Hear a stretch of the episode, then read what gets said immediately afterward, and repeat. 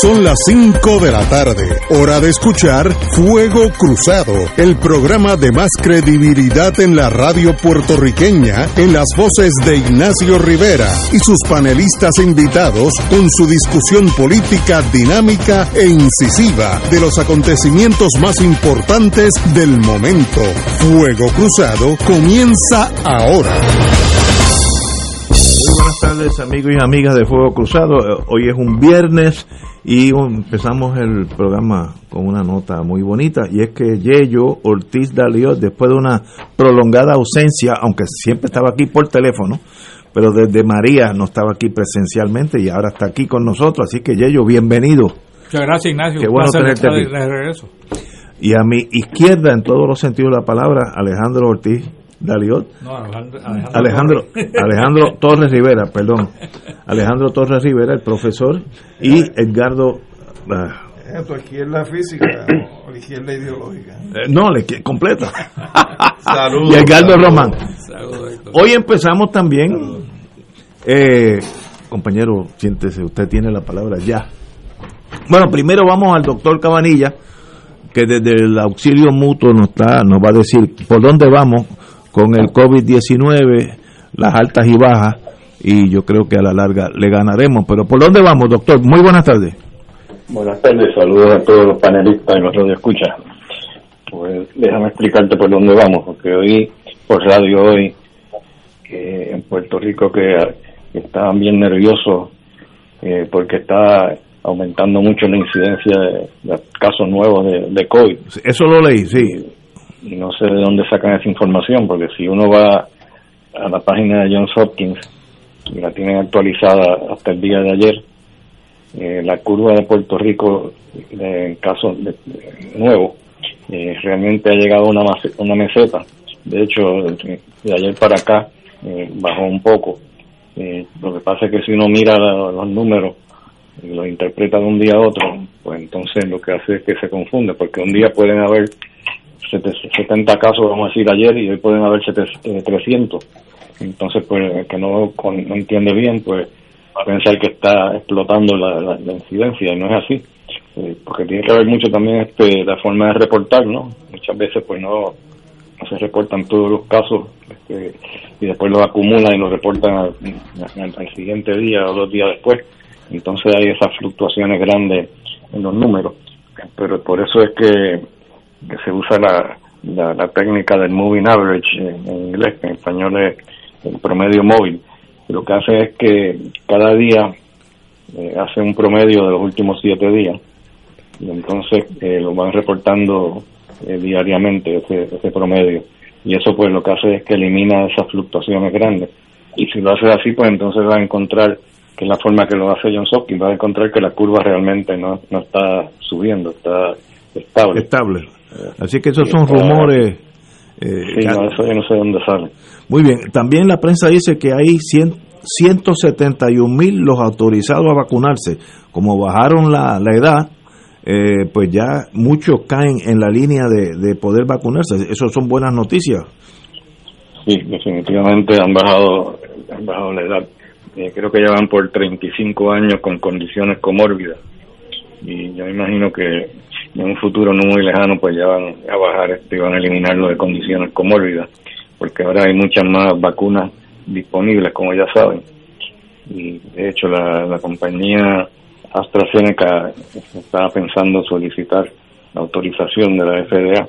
No sé cómo les va a ir porque con todos los líos que han habido en estos últimos eh, días en cuanto a la forma que ellos han reportado los casos y, y que se pusieron a anunciar lo- los, resultados del- de la vacuna sin primero consultar a lo que llaman eh, el Independent Review Board, que es una, una junta independiente que, que cada compañía tiene que nombrar eh, para que evalúen los resultados, cosa que la evaluación no venga directamente de la compañía, sino que venga de, Sí, sí. de una junta que es independiente de la compañía.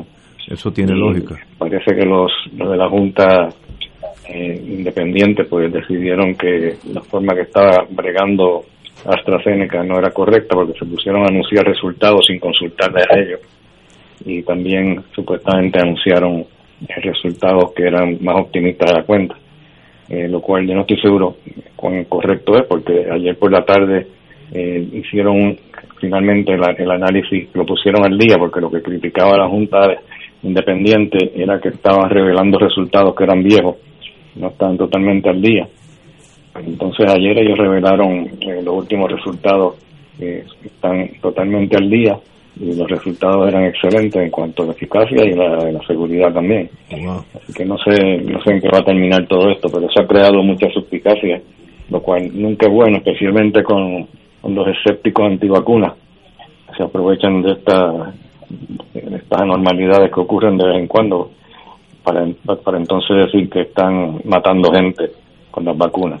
Eh, doctor, mire, la, lo, de las noticias que preocupan a uno cuando uno lee el periódico o oye la radio es página 8 del nuevo día de hoy, dice, la coalición científica confirmó un repunte preocupante de hasta un 74% en el número de casos confirmados de COVID en las últimas dos semanas. Me da la impresión que eso no es correcto, pues casi se duplica. mira la curva de Johns Hopkins, eso no es correcto. muy bien. Realmente estamos como, como en una meseta. No, no sé de dónde viene ese 70% las últimas dos semanas, no, no, me explico, pero pero realmente la, la curva lo que demuestra es como, como una meseta que se ha formado y no y si ha subido pues ha subido poco pero no, no un 70% muy bien. También la última noticia antes de pasarle a los compañeros eh, el presidente Biden redobla su meta de vacunación. Quiere 200 mil personas ah, antes del verano. Pues eso eso cubriría casi toda la ciudadanía americana porque Estados Unidos tiene 300 millones. 200 millones. 200 millones. Y ya deben haber vacunado cerca de no sé cuántos este, millones, eh, más 200, pues estaríamos ya en una línea para sentirnos tranquilos, ¿no? En Estados Unidos se han administrado 132 millones de dosis. Ya. Pero yo no había, no había percatado bien de que lo que quiere decir eso es que ahí están sumando eh, los pacientes que recibieron, las personas que recibieron dos dosis, ah, sí. suman la primera y la segunda dosis. Ok, ok. Eso... no, no quiere decir que, que está vacunado eh, un por ciento tan alto de la población, pues, el por ciento eh, realmente que están vacunados en Puerto Rico, yo me puse a calcularlo de acuerdo a el número de personas que han sido completamente vacunadas, son 321.350 en Puerto Rico. 300. Eh, 321.350 personas que han sido completamente vacunadas. Como, como 10%. Eh, 11.5%. Si consideramos la población de Puerto Rico en el 2020, que se calculó que eran 2.800.000, pues viene siendo 11.5%. En Estados Unidos, eh, pues es más que eso, pero tampoco tampoco es tanto, es como un 20%, algo así. O sea que todavía, todavía quedan bastantes personas por vacunar. Wow. Eh, doctor, eh, tenemos aquí con nosotros de invitado, pero ahora lo vamos a poner de bateador, bateador de emergente en torno al COVID, Héctor Luis Acevedo, que quiere hacerle una pregunta. Muy buenas tardes, doctor. Eh, yo estoy mirando aquí frente a, a, a mí, la tabla que publica el New York Times eh, a base de los datos del CDC que coinciden con lo que usted ha dicho, pero no lo que se ha publicado en Puerto Rico. Y en esa tabla Puerto Rico aparece con un 11% de completamente vacunados, es el 19% en Estados Unidos están en el 27%. Y hay dos números que están aquí en las publicaciones que contradicen la información pública en Puerto Rico. Ahí dice que de las vacunas, Puerto Rico está penúltimo penúltimo en todas las jurisdicciones, abajo de todos los estados y de todas las jurisdicciones, y las vírgenes está encima de nosotros, lo único que no, hasta en las Islas Marshall, lo único que queda abajo de nosotros es Micronesia, según el CDC de Atlanta, ¿verdad? Entonces, a mí me preocupa y dice ahí que el 53% de las vacunas que nos han dado son las que hemos usado frente a una información pública que salen, yo estoy con otro, con unos médicos en un programa de radio los sábados y los números que daban eh, eran de 800 mil personas y usted dice 350 mil que, que coincide con lo del CDC de Atlanta. Entonces, a mí me preocupa que si la gente que controla la distribución de las vacunas entienden que estamos usando el 53% de las que tenemos, pues perdemos eh, eh, credibilidad en pedir más, ¿verdad? ¿Y cómo es posible que nosotros estemos penúltimo con un sistema de salud en Puerto Rico con los miles de voluntarios que han estado eh, ahí tremendo, haciendo un esfuerzo bien sacrificado en dar esto? Pero entonces hay un problema de sistema o de información o de contenido, pero no es posible estar penúltimo y decir que estamos satisfechos. Eso para mí pues me, me me consterna, yo solo he expresado aquí a, Ignacio Héctor Richard, que aquí hay algo que no está bien, o los números están mal, y es raro que el CDC de Atlanta tenga unos números mal y el doctor Codabanillas también esté mal, o están dando unos números que no corresponden a los hechos, ojalá que sea un problema de contabilidad, pero cada día que pasa eh, eh, con un por ciento bajo, 11%, frente a otros porcientos mucho más altos, incluyendo en Estados Unidos, para no hablar de Israel eh, y de otros países, pues ese es tiempo que se nos va en vidas. O sea, yo he perdido cuatro amigos eh, en esta epidemia y cada día que pasa, yo ahí estoy vacunado, hice mi fila en voces y le doy las gracias por el sacrificio que están, pero yo quisiera su comentario como un especialista, ¿qué sucede con la vacunación? Si es verdad que estamos muy bien, ¿O es verdad lo que dice el CDC que estamos penúltimos? Ok, déjame comentar eso porque esto ha sido fuente de controversia ya en el pasado con el Departamento de Salud.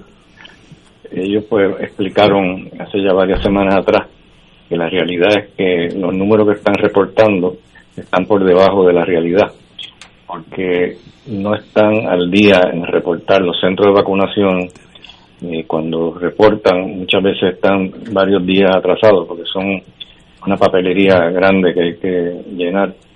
Y ellos pues el departamento de salud pues estaban conscientes de, ese problema. Y hace varias semanas ellos dijeron que iban a, darle eh, un apoyo eh, con, nombrando creo que eran 300 personas para fortalecer el sistema de, de reporte del centro de vacunación, eh, lo cual me parece que es excelente idea, pero no, yo no, realmente no estoy viendo eh, un impacto grande en, el, en los números eh, reportados. Ya todavía estamos bastante por detrás de, Estados Unidos. yo no creo que, que, no podamos reportar a la misma velocidad que Estados Unidos, especialmente si le están supliendo ayuda a los centros de vacunación. Pero eso es lo que lo, que está pasando. Yo creo no, que no estamos desperdiciando vacunas, no me parece eso. Eh, eso fue el motivo grande de controversia cuando yo hablé de, esos números un tiempo atrás, que ellos decían que definitivamente no se están perdiendo vacunas ni tampoco están acumulando vacunas. Así que obviamente todavía pues están atrasados en, el reporte. En cuanto a la posición de Puerto Rico en el mundo entero, pues estamos mucho mejor que, muchos países. Por ejemplo, en Europa están bastante por detrás de nosotros.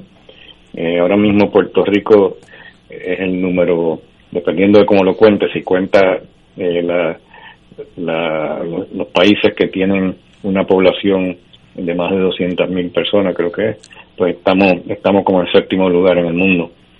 Eh, y estamos bastante por encima de, Dinamarca, de, de Austria, de Finlandia, de Suiza, de Italia, de España, de Alemania, Grecia, Polonia, todo eso están por debajo de nosotros, Francia. en ese sentido, pues no estamos tan mal. Pero tenemos que ponernos al día con Estados Unidos, porque ellos están mandando las vacunas. No es que estemos atrás de Estados Unidos porque no tengamos las vacunas necesarias. Y aparentemente, pues el problema es que no las están reportando bien. Ahora, doctor, ¿cómo es posible que hayan 54 jurisdicciones con el mismo sistema del CDC, que tendrían el mismo problema por lo menos la mitad, y nosotros, o sea, ¿qué explicas? O sea, yo entiendo, yo llevo esto, yo lo veo todos los días, y yo vi la noticia de que estábamos atrasados, y bueno, pues lo, recuperaremos, pero ¿cómo es que nosotros somos los únicos que estamos atrasados? ¿Cómo es eso? Este, por eso digo que no veo razón para que no podamos estar a la par con Estados Unidos en cuanto a reportarlo porque el departamento, departamento de salud dice que ellos están inyectando eh, todas las vacunas que, que no están acumulando vacunas. Sin embargo, eso no se está reflejando en las estadísticas, así que obviamente pues algo está pasando que no, que no han podido mejorar el sistema de reportaje. Ahora, doctor, aquí nosotros hemos recibido testimonios, ¿verdad? De, gente en el La Salvador de Horse a las 2 y 3 de la mañana, en el, en el Coliseíto Pedrín Zorrilla, policías esperando, etcétera. El, eh, yo le pregunto a usted que no ha sido la, la luz, ¿verdad?, que le ha alumbrado el, el entendimiento a todos nosotros. Yo no me pierdo su columna después que mi esposa termina con ella los, los domingos, ¿verdad? Tengo que hacer turno. Este, eh, pero, o sea, ¿usted está satisfecho con el diseño y la implementación del programa de vacunación? Sí, yo creo que el problema realmente no, no es el programa de vacunación, porque ya, ya obviamente están bastante al día, porque ya han bajado la edad eh, de una forma eh, bien importante. Eh, hace tiempo que ya terminamos de vacunar las personas sobre 65 años, llevamos por personas mucho menores que eso y, y pronto yo creo que en las próximas semanas pues va a mejorar más todavía. O sea que yo creo que realmente la vacuna es la impresión, porque yo no tengo los datos para probarlo, pero la impresión que yo tengo es que sí que la vacuna se está administrando, pero obviamente no, no, no, están siendo suficientemente eficaces en, en reportarlo, lo que yo pienso. Ah, que es el reporte. Ojalá que sea con usted, que usted tenga esos números, que sea un problema de contabilidad y no de, sistema, porque si tenemos un 11%, y, o sea, tenemos un 19% y allá están en 27%, pues ¿cómo es posible que Islas Vírgenes u otros estén más adelantados que nosotros? Algo que, que por lo menos a un estudioso como yo, ¿verdad?, de las ciencias sociales, nosotros que tenemos un sistema de salud, que tenemos voluntarios, que tenemos una unidad eh, centralizada de Departamento de Salud, pues a mí no me gusta ser sotanero y menos en asuntos de salud. Y, usted ve esa estadística en el New York Times, yo la miro todas las noches. Yo esperaba que con esas personas pues aumentáramos y, o sea, y esto se da en vida, esto no son números. Entonces, lo que me dicen los amigos míos, no, no, estamos mejor que en los números. Bueno, pero los números tienen que ver porque si, si aparece ahí los números que usted está este, usando nada más que el 54% de la vacuna, pues lo pongo en fila con el 54%. No es lo mismo con el 87% como tienen otras jurisdicciones. Y por eso es la preocupación que le traigo. Eh, eh, o sea, esto no es un hecho privado. Esto está en la primera página del New York Times. Y entonces Puerto Rico aparece penúltimo después de todos y cada una de las jurisdicciones. Y eso eh, puede ser, ojalá, que, sea un problema de contabilidad. y que Pero le traigo eso a atención porque lo que digo yo sobre eso, pues va a los bleachers, pero lo que dice Cabanilla, pues está en el cajón de bateo. pero yo creo que compararlo con Islas Vírgenes, no estoy seguro es una comparación eh, muy justa, porque en los países bien pequeños es más fácil eh, que vacunar un por ciento alto de la población, que es lo que ha pasado en Samoa Americana, por ejemplo.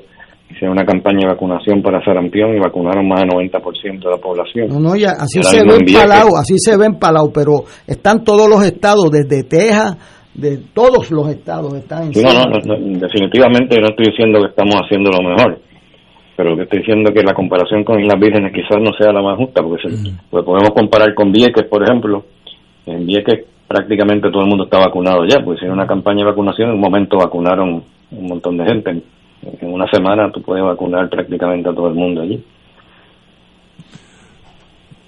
Pues espero que los números que, los números mejoren, doctor, y que usted tenga toda la razón. Bueno, espero que sí, pero yo quisiera que el, secretario de Salud, o quizás la doctora Cardona, que es la que está a cargo de vacunación, pues haga algún comentario, porque ellos son los que tienen los números. Lo que estoy diciendo pues es basado en lo que está publicado, que no estoy seguro cuán, cuán exacto sea en términos de reflejar la realidad de cuántas vacunas se han administrado. Eh, doctor, se han reportado. Un termómetro que no falla, ¿cuánta gente tienen, tienen ustedes en el auxilio mutuo encamados por el COVID hoy? Yo no te puedo decir hoy porque yo no estoy chequeando todos los días, pero te puedo decir que la semana pasada lo que había eran tres, pacientes. Tres. Eso es significativamente menos que antes. Cuando empezó esto, usted tenía un montón. Oh, sí. Muy bien. Definitivamente eh, ha bajado mucho y no, y no se está reflejando un aumento importante que en el número de, en el porcentaje de utilización de cama está bien estable, más o menos 3 eh, a 4% en la última semana ha, bajado entre 3 y un 4% de, de pacientes con COVID hospitalizados en la isla entera. Y antes llegó a estar en 22%. Que no, no se está viendo esa explosión que están diciendo también, que la coalición está diciendo esa explosión no se está reflejando en, los números de pacientes hospitalizados. Y ellos tenemos prisa, así que... Sí, una preguntita rápido, doctor. Saludos, Ortiz Quería preguntarle, en el periódico ayer y hoy salen dos funcionarios, uno el alcalde de San Juan, el otro eh, la comisionada residente, pidiendo que se regresen los cruceros. Sabemos que el talón de Aquiles de Puerto Rico en el asunto este del COVID ha sido el aeropuerto, donde no ha habido un control efectivo y siguen llegando pasajeros que obviamente podrían estar contagiando a nuestros hermanos puertorriqueños. La pregunta es, ¿usted cree, eh, como profesional de la salud, si está Puerto Rico preparado para recibir cruceros? No me parece buena idea, porque los cruceros es todavía más serio el problema que, en el aeropuerto, porque en el aeropuerto viene gente directamente de Estados Unidos y las probabilidades de que se infecten de camino para acá son pocas, pero en un barco que están una semana ahí metidos en ese barco, cuando sabemos que el periodo de incubación del, del, virus eh, puede variar de alrededor de dos a cuatro días, pues es peligroso porque ahí este, se van contagiando unos a los otros. Y cuando lleguen aquí puede que un montón de personas estén contagiadas, entonces se bajan aquí en la isla a regar el virus. Así que eso me parece que es una idea terrible. Aunque no haya más gente vacunada, no me parece que sea buena idea. Gracias, doctor. Compañero. Doctor, un privilegio que esté nuevamente con nosotros. Hablamos el lunes, espero que nos siga dando buenas noticias y para eh, quitar la, la, histeria que genera este artículo que leí en la mañana, a, a las seis y media de la mañana, ya me preocupé, pero veo que todo está caminando como tiene que caminar. Un privilegio, doctor. Muchas gracias. Vamos a una pausa, amigos, y regresamos con Fuego Cruzado. Fuego Cruzado está contigo en todo Puerto Rico. La tecnología avanzada al cuidado de su salud tiene un nombre. Advanced Imaging Interventional Center. Siempre con innovadores servicios en radiología diagnóstica y un personal certificado brindándole confiabilidad con resultados más certeros en todas sus pruebas. Ofrecemos MRI, tomografía computadorizada, angiografía digital, neuroradiología, sonografía y ahora con nuestro nuevo servicio avanzado de PET-CT para pruebas de alta eficiencia. Advanced Imaging, edificio Arturo Cadilla, Centro Médico San Pablo Bayamón, 269-2442. Equino Musical, el único programa radial dedicado al mundo del caballo y su gente. Todos los lunes de 9 a 10 de la mañana por Radio Paz 810 AM con Manolo Almeida. Hablamos de caballos porque sabemos de caballos. Del 19 al 23 de abril, Radio Paz celebrará el Radio Maratón Conquistando Almas con la fuerza del Evangelio para orar en la Pascua por las intenciones de nuestros radioescuchas y recaudar fondos para seguir transmitiendo la palabra de salvación a través de nuestras ondas y proclamando el Evangelio de Cristo por todos los rincones donde llega nuestra señal. Contamos con tus llamadas y contribuciones accediendo al ATH móvil de Radio Paz. Como dice Marcos 16:15, vayan por todo el mundo y proclamen la buena nueva. Contamos con tu generosa aportación del 19 Ve al 23 de abril en el Radio Maratón de Radio Paz 810 AM, donde ser mejor es posible. Fanático del deporte, la mejor información y el mejor análisis lo escuchas los sábados a las 2 de la tarde por Impacto Deportivo con Javier Sabat y el más completo elenco en deportes por Radio Paz 810 AM y en las redes sociales Facebook Impacto Deportivo, Radio PR, Twitter e Instagram. Impacto underscore Deport. Juntos, impactando el deporte nacional. Y ahora continúa Fuego Cruzado.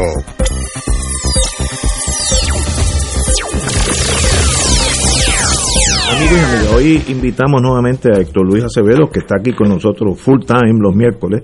Hoy, hay que pagarle extra por la por haber estado con nosotros. dieta. Dieta, por si lo es menos. programa de bracero, no tenemos que pagarle. Pues un privilegio estar aquí, Héctor Luis. Y, y obviamente la razón que estás aquí, eh, voy a leer de la página 10 del Nuevo Día. El Partido Popular Democrático abogará por un nuevo modelo de asociación política que no esté sujeto a los poderes plenarios de la cláusula para territorio. Eso fue a la, la resolución que emitió, según la prensa, el Partido Popular Democrático en la Junta de Gobierno celebrada, ¿qué día era? El miércoles, miércoles, porque tú te- tuviste que ir. Así que usted fue, como usted estuvo allí, y yo sé que siempre en lo que pasa en realidad y lo que llega a la prensa siempre hay que descontarle un 5 o 7%, a veces mucho más en algunos casos. Dime qué pasó allí ese miércoles y, y, y por dónde va el Partido Popular. Muy bien, yo agradezco la oportunidad y estar aquí entre tres abogados que entre los tres suman como 200 años de experiencia. Este, pues es algo.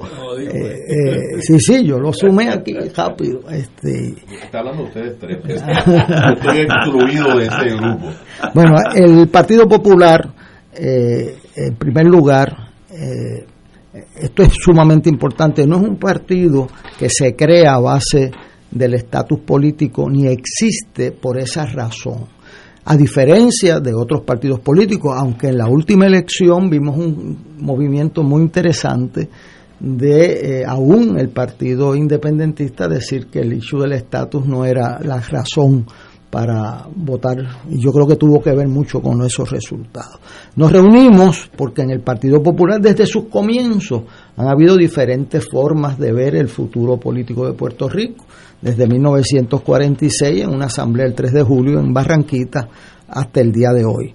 Eh, nosotros rechazamos el proyecto de la congresista, la comisionada residente Jennifer González, eh, y eso pues era, era bastante obvio de ese plebiscito forzado eh, con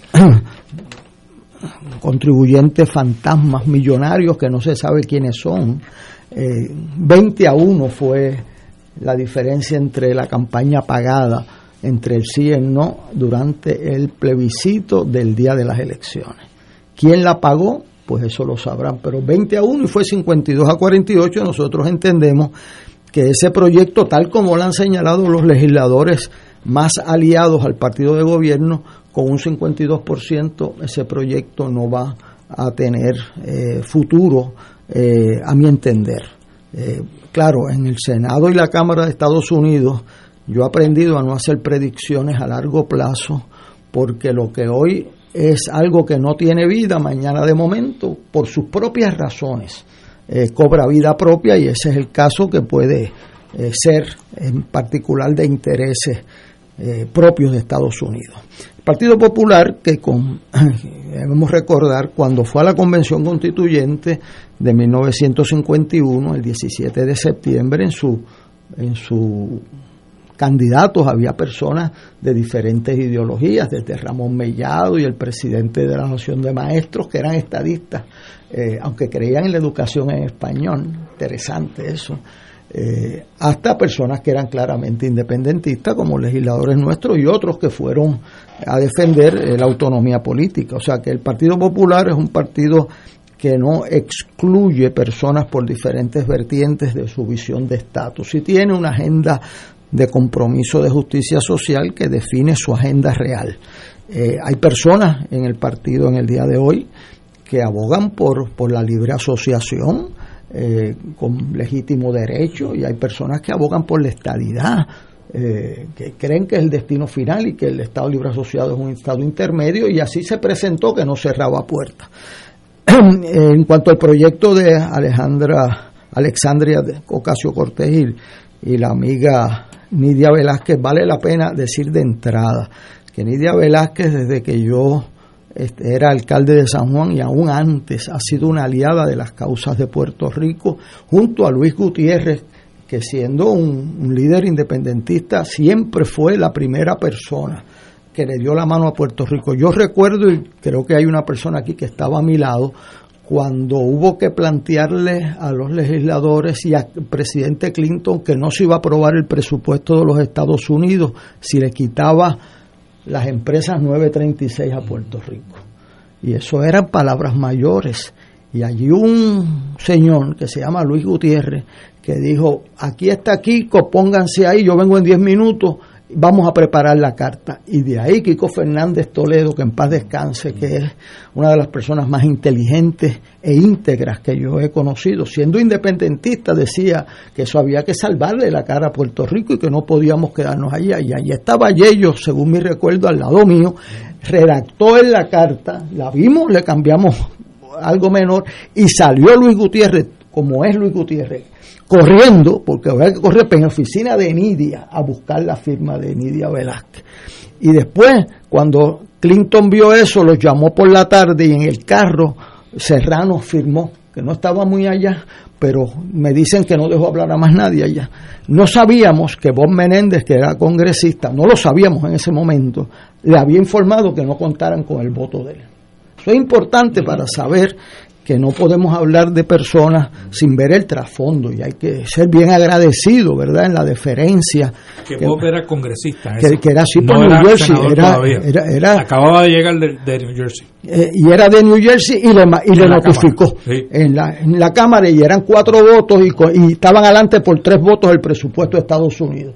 Y ganamos esa pelea en ese momento por esa lealtad. Yo tengo que decir esto porque uno no puede hablar de Nidia Velázquez o de Luis Gutiérrez sin dar el trasfondo de hacerle justicia a lo que han representado por Puerto Rico. Ella presenta un proyecto con la ayuda de Aníbal Acevedo Vila, eh, donde consiguen el apoyo de Alexandria Ocasio Cortés, que es nueva en esta, eh, para proponer una vía alterna a lo que representaba eh, el proyecto de la comisionada residente. Ese proyecto tiene cosas muy valiosas, tiene, eh, tiene errores, hasta metieron hasta el Distrito de Colombia en, en, la página 8 del proyecto, o sea, tiene errores, ¿verdad? De, eh, hasta typos de esa naturaleza, meter y se reunirán con, con el Distrito de Colombia. Ahí está. Este, pero abre una discusión muy importante en cuanto a una Asamblea Constitucional de Estatus y a un proceso de negociación que a mi entender representa un avance de discusiones anteriores. Sin embargo, entre sus varias disposiciones hay una línea que dice que los delegados, claro, el proceso de elección de delegados, como está ahí, si, si no se administra, o sea, si no se articula bien, puede ser un desastre de delegados, 500 delegados que no se sabe quién respalda acá, ¿verdad? Este, también el rol de la Asamblea Legislativa de Puerto Rico, yo creo que es un avance de otros proyectos. Ya la ley 600 le había dado ese reconocimiento a la Asamblea Legislativa de Puerto Rico, otros proyectos no, otros proyectos no. Eh, y algunos, eh, o sea que hay unos avances en el proyecto. Sin embargo, para algunos de nosotros el proyecto tiene una deficiencia que a pesar de esos avances, eh, creaba un problema eh, de principios para nosotros, porque eliminaba lo que ellos mismos, autores, han catalogado el estatus presente de Puerto Rico, que ellos lo definen como territorial y tienen derecho a esa expresión. Por lo tanto, y así lo ha dicho Alexandria Díaz Cortés, eh, esto sería entre estadidad e independencia. Nosotros entendemos que eh, y así lo escribió el presidente del Partido Popular, que deben estar todas las opciones y el pueblo es el que tiene que decidir y que pedía que se incorporase eh, el Estado Libre Asociado o se eh, respondiese a que no estuviera bajo los poderes plenarios del Congreso. Y eso pues siempre trae un debate de, de alta intensidad en nuestro medio, ¿verdad? incluyendo dentro del Partido Popular. Eh, nosotros hicimos un esfuerzo esa noche, esa fue la noticia de que se logró una, eh, después de una reunión larga y, e intensa, y no voy a, describir los pormenores por razones que ustedes tienen que entender, porque eso son las asociaciones, ¿verdad? Se logró un texto que dice lo siguiente, en relación al proyecto de ley presentado por los congresistas Nidia Velázquez y Alexandria Ocasio Cortés, que propone la convocatoria de una asamblea de estatus. El Partido Popular reconoce que la medida tiene avances, por lo cual participaremos activamente en el proceso para asegurar que la propuesta de transformación del Estado Libre Asociado aquí contenida sea aceptada por el Congreso y eventualmente favorecida por el pueblo de Puerto Rico. Reiteramos que se cumpla con el proceso de autodeterminación inclusivo aprobado por el presidente de los Estados Unidos, que es Biden, ¿verdad? No es Trump, eh, para Puerto Rico, donde el Partido Popular defenderá el Estado libre asociado. Y eh, se le, eh, el gran avance en ese sentido es que el partido asume el rol de respaldar a su presidente, porque una colectividad tiene que tener una estructura, ¿verdad? El presidente lleva un mes en su puesto y había hecho una carta a la congresista Nidia Velázquez y se aprobó por la eh, Junta de Gobierno. Eh, eso pues eh, abre unas puertas de discusión interna con un respeto procesal a las diferentes alternativas y le toca al presidente, dentro de toda esa resolución, encomendar y que sea el, el, que negocie, el que busque los avances ulteriores que nos permitan a todos. La teoría nuestra es que este no es el momento, quizás el de los peores momentos para discusión de estatus en Puerto Rico.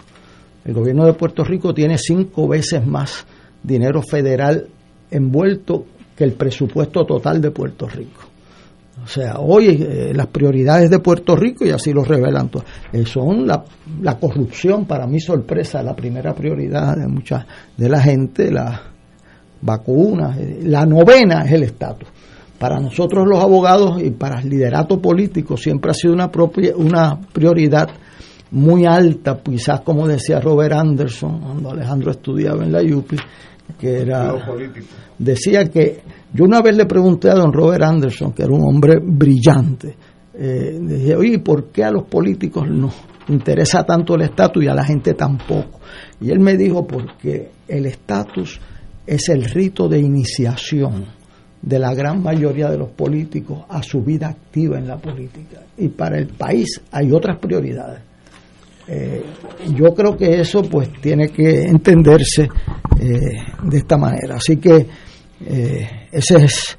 Yo llamé a una estación de radio, me entrevistaron a las 7 de la mañana y cuando le dije que había sido por unanimidad, por poco se le da un infarto a, Armando Valentín en Noti1. Eh, que cómo, pero si me habían dicho lo contrario, bueno, yo no sé lo que le dijeron a usted, yo le estoy diciendo que yo tengo un texto aquí que es por unanimidad. ¿Por qué? Porque los partidos políticos quieren buscar avenidas de entendimiento. O sea, tú puedes tener tu posición eh, con X, Y, Z, entonces pues el opositor tuyo dentro del partido pues tiene una visión diferente que tiene el ABC. Pues tú buscas ver si podemos armonizar. Muchas veces lo que se hace en los países es que cuando hay diferencias sustantivas, pues se hace un acuerdo procesal de votos limpios, votos representativos, y entonces a quien le toca ejercer el voto es el que decide. O sea, nosotros los políticos eh, eh, no podemos decidir por la gente. Así que ese es mi, ese fue mi, ese es mi planteamiento. yo Sí, saludos Héctor y bienvenido al programa de Fuego Cruzado, al cual tú eres miembro los miércoles. Eh, yo tenía una pregunta porque no lo leíste y quería preguntarte sobre lo que para mí es quizá la parte más importante de esa resolución que tú haces referencia y de la cual yo no tengo, pero eh, vi algo de ella, y es la parte que, que dice que el programa el programa de gobierno dispuso que el PPD comenzará un diálogo interno institucional para una propuesta de transformación del ELA la cual impulsará un nuevo modelo de asociación política basada en la voluntad del pueblo a través del voto y cuya relación futura sea claramente no colonial y no esté sujeto a los poderes plenarios del Congreso bajo la cláusula territorial. ¿Qué tú entiendes por eso? Porque yo te escuché también el miércoles cuando estuviste aquí y, no tengo claro tu pensamiento sobre ese particular, porque, porque también oí a José Alfredo y he, escuchado a Nadal también y, y como que defienden el territorio dentro de la cláusula y eso yo no lo, no lo entiendo porque esa si podrías hablar un poquito de eso. Lo primero que hay, lo que se anuncia es un diálogo. Yo te puedo decir lo que yo pienso cuando vayamos a dialogar. Yo, por ejemplo, entiendo que debemos ir a, por la vía del, de lo que se hizo en 1975 de hacer, y que lo han hecho otras jurisdicciones, de hacer un acuerdo por escrito eh, eh, estas otras jurisdicciones solamente una, que, es las Islas Marianas. Correcto. Porque las otras lo que tienen es un tratado de, libre asociación. Sí, pero fuera de la, de, la cláusula. Sí, sí, un tratado internacional para todos los efectos, en lo cual tú sabes un poco más que yo. Este, pero eh, las Islas Marianas tienen un acuerdo, nosotros hicimos un acuerdo en la ley 447, que es la que define el convenio, no es la 6600. La ley 600 era una invitación que se acepta por el pueblo de Puerto Rico, tiene vigor y entonces se legisla en la ley 447 que eh, provee para, eh, y dice así, no es en la naturaleza de un convenio, sino un convenio. Yo pienso que originalmente esa eh, imprecisión que daba, como decía Frankfurter, un espacio de, invención creativa, ayudó mucho a Puerto Rico. Posteriormente el Congreso, eh, como es normal, tanto en los eh, empieza a ejercer poderes muy conservadores. Por eso, esa dinámica y mi experiencia es que nosotros debemos hacer un acuerdo para el, esa es mi opinión, de escrito. Estas son las jurisdicciones, esto y eh, estos son los puntos fundamentales, etcétera, porque cualquier imprecisión a la, a la corta puede correr a favor de Puerto Rico y a la larga puede correr en contra de Puerto Rico. Así que mi, lo que yo entiendo, ¿verdad?, de lo que o lo que yo voy a favorecer es que hay un acuerdo con precisiones escritas con Estados Unidos. Claro, nosotros eh, y para completar la, la contestación, nosotros estuvimos buscando diferentes fuentes para buscar la legitimidad de Estados Unidos, bajo qué poderes Estados Unidos podía acordar eso con Puerto Rico. Y estuvimos estudiando la cláusula de los compacts que, hay en la Constitución, estudiamos otro y ordenamos un estudio a un constitucionalista de gran renombre en Estados Unidos, ¿verdad? Profesor de Derecho Constitucional, eh, el profesor Samuel Isacharov, eh, que tú conoces, y él pues, ese, estudio no se ha dado a la luz pública. No es público, pero yo no, no, es que sea, no es que todo el estudio sea público, yo no espero eso, pero los populares como yo no hemos tenido ni la idea ni de poder tener una sinopsis de ese estudio. No lo pues yo puedo pedir autorización para entregártelo, porque no me pertenece a mí. No lo sé. Pero yo llevé el estudio a la Junta de Gobierno y repartí la sinopsis, o sea, lo, el, el porque teníamos esa indicación, ¿verdad? Y el informe concluyó que Estados Unidos puede renunciar a sus poderes eh, plena, este, plenarios sobre Puerto Rico. Dentro de la cláusula. Dentro de la cláusula, pero que él dice específicamente que la única fuente congresional para entrar en ese convenio es la cláusula territorial. Y entonces, eso es lo que hace alusión la juez Sotomayor en su concurrencia en Aurelius y en los casos de Flores, Otero, eh, etcétera, de que esa puede haber un relinquishment dentro de esa cláusula de forma permanente, señala eh, la juez. Eso es una controversia jurídica de alto vuelo, pero sí a la, a la pregunta del distinguido eh, compañero, le digo que sí hubo un esfuerzo y se contribuyó, y eso es, por eso es que si estás, a mi entender, como él dice, si usted está fuera de la cláusula territorial, pues está hablando de un voto por independencia y un voto eh, por eh, dentro de la independencia puede después hacer un tratado de libre asociación. En, eso, en eso, en eso estamos en desacuerdo, eh, Héctor. El mero hecho de que Estados Unidos se siente contigo en las mesas de negociación para un acuerdo, tratado, pacto, le llamas como tú quieras, de libre asociación, estás reconociendo tu soberanía. Y puedes pactarlo antes de que haya un rompimiento formal. Porque no es cierto, porque si tú logras la independencia primero, para entonces pactar, pues ya no es de libre asociación, ya serían repúblicas asociadas que eso es otro concepto diferente que para poder asociarte tienes que ser república, porque el término lo dice, república asociada. Yo, mi pretensión como alguien que favorece la libre asociación es que no es necesario hacer ese rompimiento antes de negociar las competencias de cada país. Eso es una posibilidad. Que vamos a tener en eso es una posibilidad que hemos dialogado y, yo creo que van a tener, o sea, hay que hay que reconocerle que esa es una teoría, eh, ¿verdad? Y, que debe estar entre las opciones. Porque fíjate, la teoría de que tú puedes hacer un pacto dentro de la cláusula territorial lo hizo la, las Islas Marianas. ¿Y cuántas veces no ha intervenido Estados Unidos para llamarle la atención e inclusive intervenir cuando estaba bregando con los obreros que traía de China y había objeción de parte de Estados Unidos. Eh, y además hay una cláusula en ese, en ese tratado o en ese acuerdo o pacto con, de que Estados Unidos se reserva eh, el derecho a intervenir eh, unilateralmente sin, sin tener en consideración lo que las Islas Marianas quieran hacer. Lo otro es la posición del Departamento de Justicia de Estados Unidos por lo menos en el caso de Sánchez, en el brief, en el alegato que someten, que fue un amicus curiae, eh, dice, dice, ¿Quién dice? El, Departamento, de Justicia, el Solicitor General, la oficina del Solicitor General, que es el que representa a Estados Unidos en, en el Supremo, ante el Supremo. Dice, y lo voy a decir en inglés porque para que lo entiendan eh, mejor los que nos están escuchando.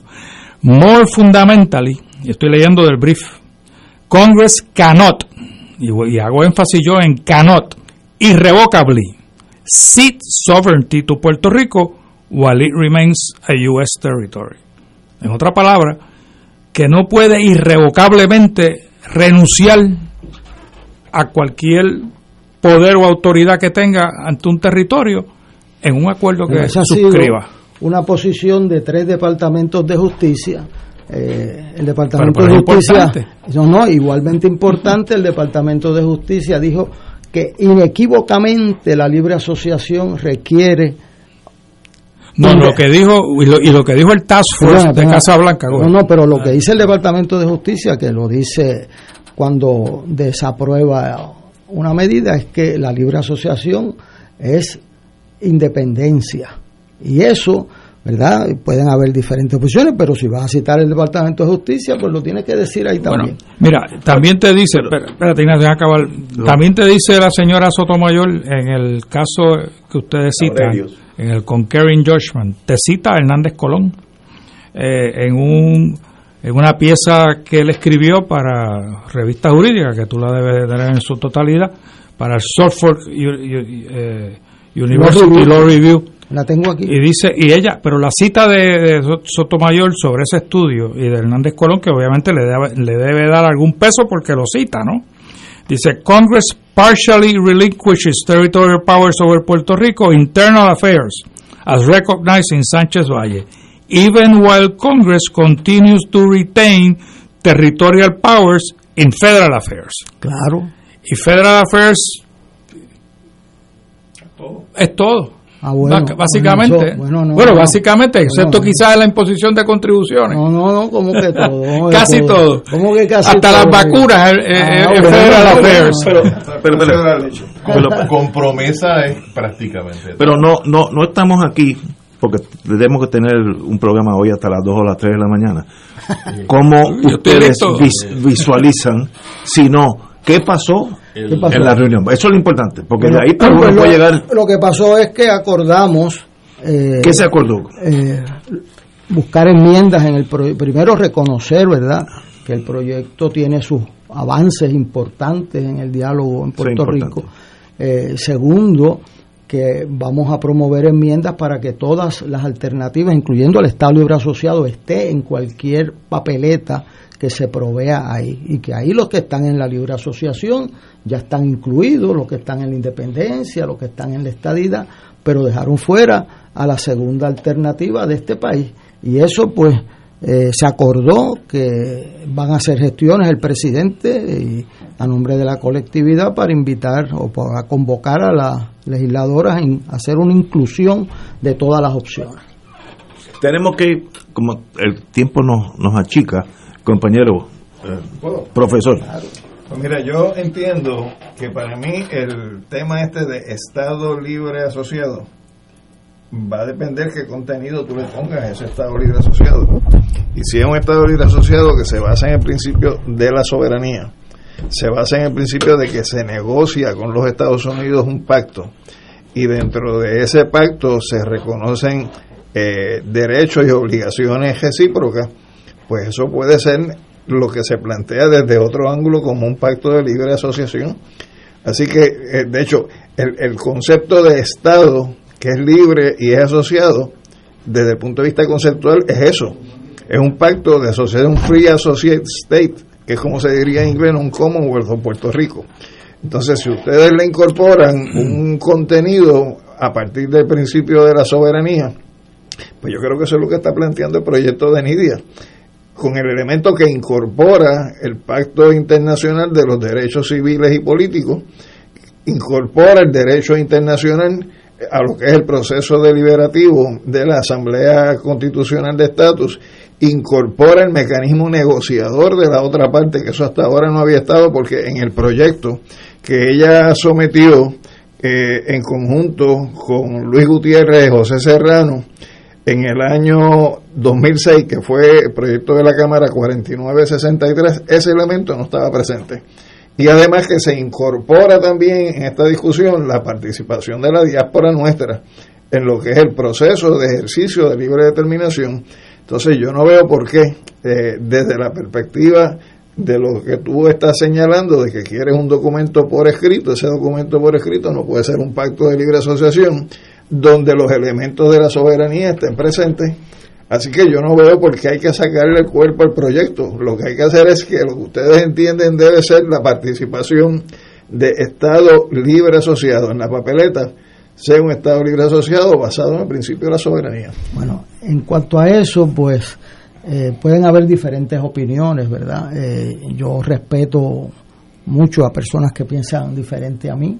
Eh, yo entiendo que la libre asociación, según está planteada, requiere un reconocimiento a la independencia de Puerto Rico que no que es minoritario y, y nosotros no lo y, y específicamente Alexandra Alexandria ha dicho, mire, lo que, y así lo han dicho, o sea, por nombre y apellido, yo lo tengo aquí, eh, la estatus actual no es viable eh, en esa papeleta, entonces eso no lo pueden decidir ellos, eso lo tiene que decidir el pueblo de Puerto Rico, y yo no veo forma que hay una persona que me quiera quitar el derecho al voto, si usted, usted es estadista, pues usted yo le voy a, o sea, y los independentistas han estado diciendo que ellos tienen derecho a votar por la estadidad.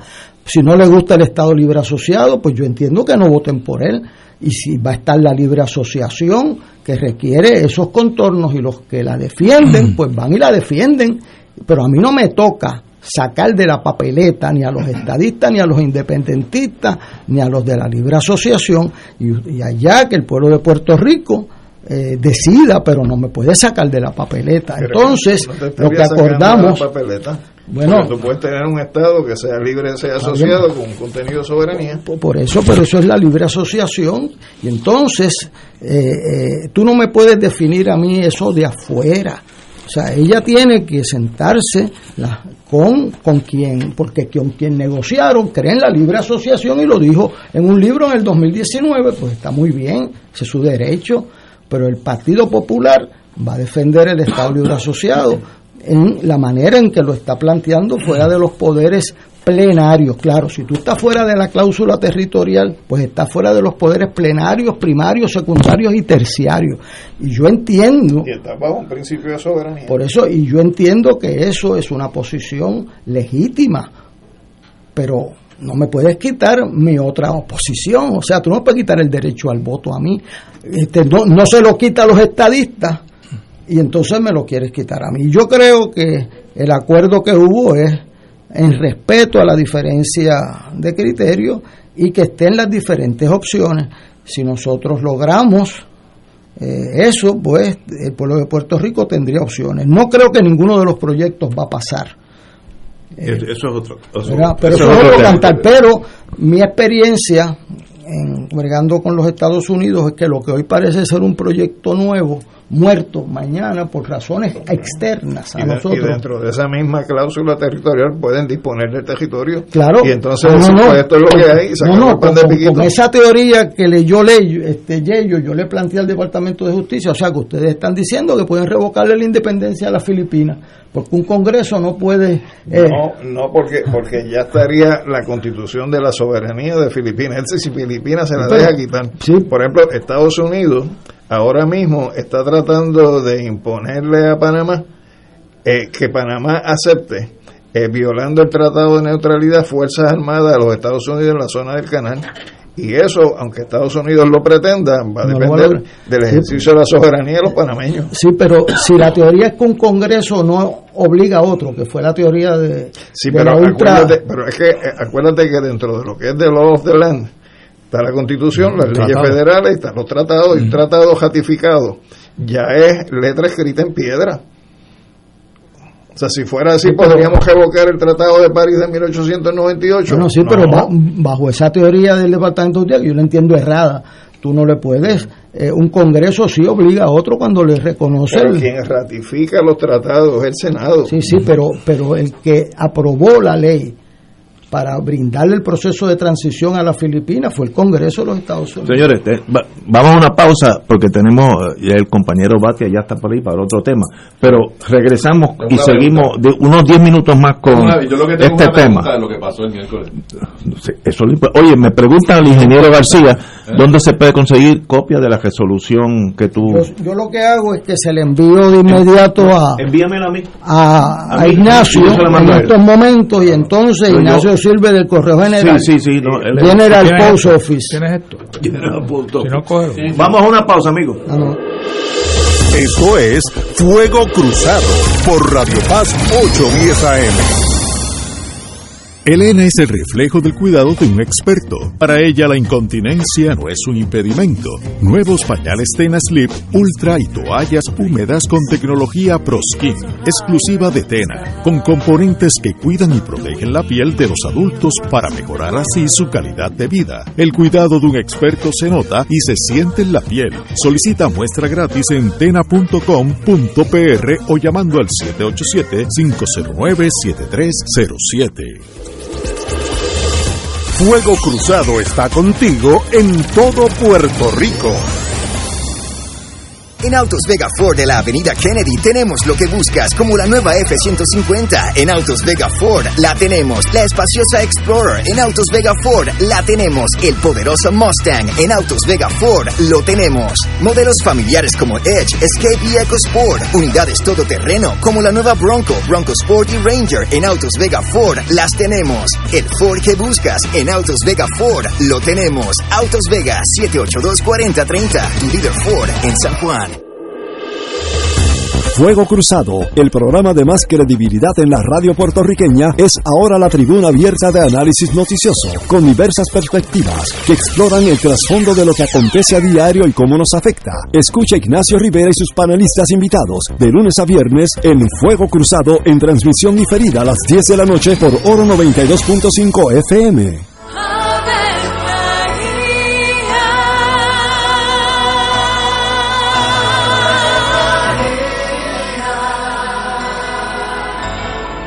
El ángel del Señor anunció a María. Y ella concibió por obra del Espíritu Santo. Dios te salve María, llena eres de gracia, el Señor es contigo. Bendita tú eres entre todas las mujeres, y bendito es el fruto de tu vientre Jesús. Santa María, Madre de Dios, ruega por nosotros pecadores, ahora y en la hora de nuestra muerte. Amén. He aquí la esclava del Señor. Hágase mí según tu palabra. Dios te salve María, llena eres de gracia, el Señor es contigo. Bendita tú eres entre todas las mujeres y bendito es el fruto de tu vientre Jesús. Santa María, Madre de Dios, ruega por nosotros pecadores, ahora y en la hora de nuestra muerte. Amén. Y el Verbo se hizo carne. Y habitó entre nosotros. Dios te salve María, llena eres de gracia, el Señor es contigo. Bendita tú eres entre todas las mujeres, y bendito es el fruto de tu vientre Jesús. Santa María, Madre de Dios, ruega por nosotros pecadores, ahora y en la hora de nuestra muerte. Amén. Ruega por nosotros, Santa Madre de Dios. Para que seamos dignos de alcanzar las promesas de nuestro Señor Jesucristo. Oremos. Derrama, Señor, tu gracia sobre nosotros, que por el anuncio del ángel hemos conocido la encarnación de tu Hijo, para que lleguemos por su pasión y su cruz a la gloria de la resurrección, por Jesucristo nuestro Señor. Amén. Gloria al Padre, al Hijo y al Espíritu Santo. Como era un principio, ahora y siempre, por los siglos de los siglos. Amén.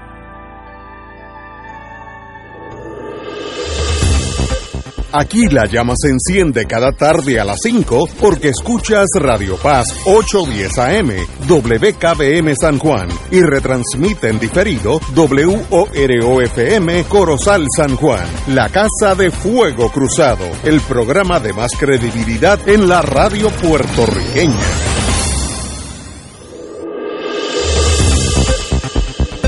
Y ahora continúa Fuego Cruzado.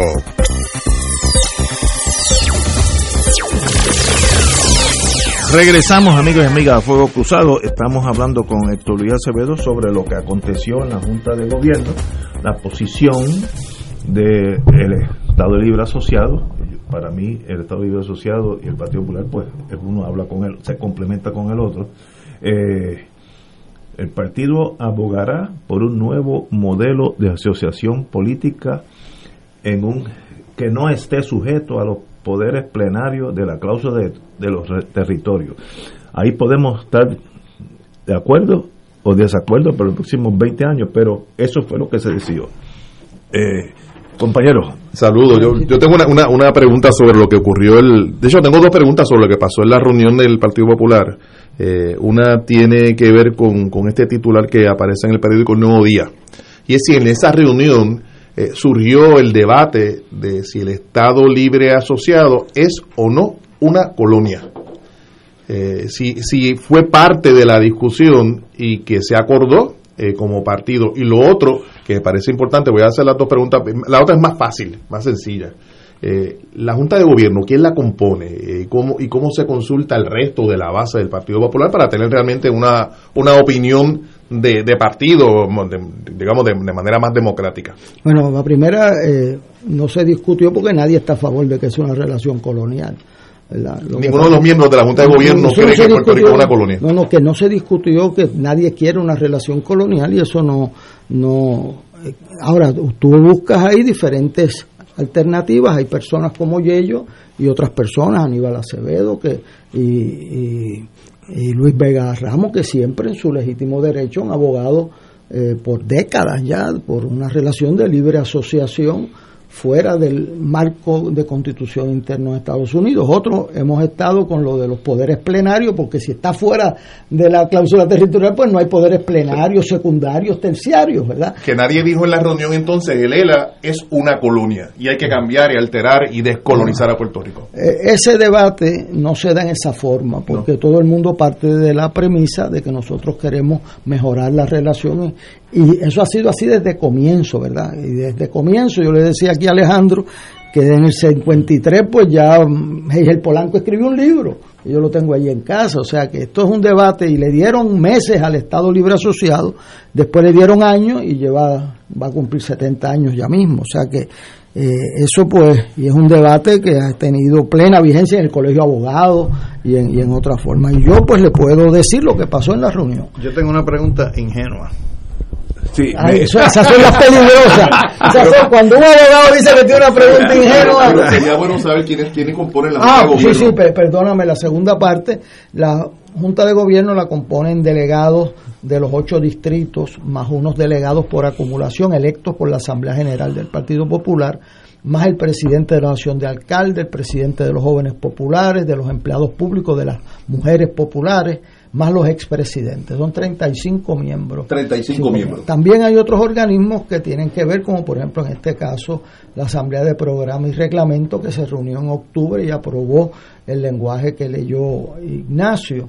Eh, y entonces, pues ahora estamos llenando una vacante eh, etcétera. O sea que ahí hay representación de los ocho distritos senatoriales, de los alcaldes populares, de las mujeres populares, de los servidores públicos populares, más delegados por acumulación. Y llegaron los 35 a la Bueno, hubo uno que se enfermaron, y, eh, hubo dos, ¿verdad? Eh, los alcaldes que comparecieron por escrito porque estaban protegiéndose del COVID. Tomándose una aspirina. Este, no, protegiéndose del COVID porque salió un empleado eh, positivo y yo le agradezco, ¿verdad?, que tuvieran esa deferencia. Están. O sea pero, que. Pero yo, mira, hay una expresión de Unamuno en el ensayo adentro, que sé que tú lo has leído, que dice: Te temen por lo que dices, te odian por lo que haces. Para no entrar en los odios, la pregunta es: ¿a qué se le teme en el Partido Popular al concepto de libre asociación?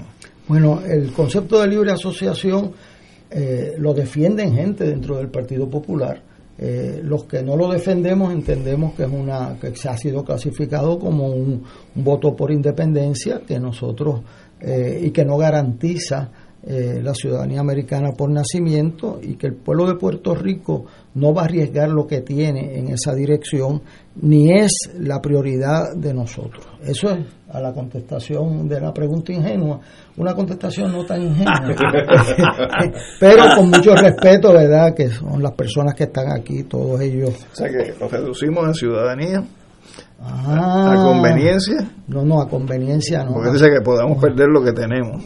Ah, bueno, no, que el pueblo de Puerto Rico no va a arriesgar eh, eh, cosas que tiene hoy, participación en programas federales, a una negociación futura. Y, la pregunta es si el resultado de la negociación es que se atienden las ah. preocupaciones. Ah, pues eso es lo que va a ser el proceso futuro y, yo siempre dije, los americanos, cuando se hablan de negociación, y se lo dije a una que pudo haber sido candidata, podía obtener cosas eh, que uno pues puede pensar que hoy un departamento dice una cosa. De hecho, el Departamento de Justicia, bajo Rice, eh, Harold Rice en el 61, bajo eh, la opinión de hoy Mitch McConnell cuando dirigía la oficina del Legal Counsel y el que fue presidente de los estados del Tribunal Supremo opinó que sí había podido relinquishment ese, ¿verdad?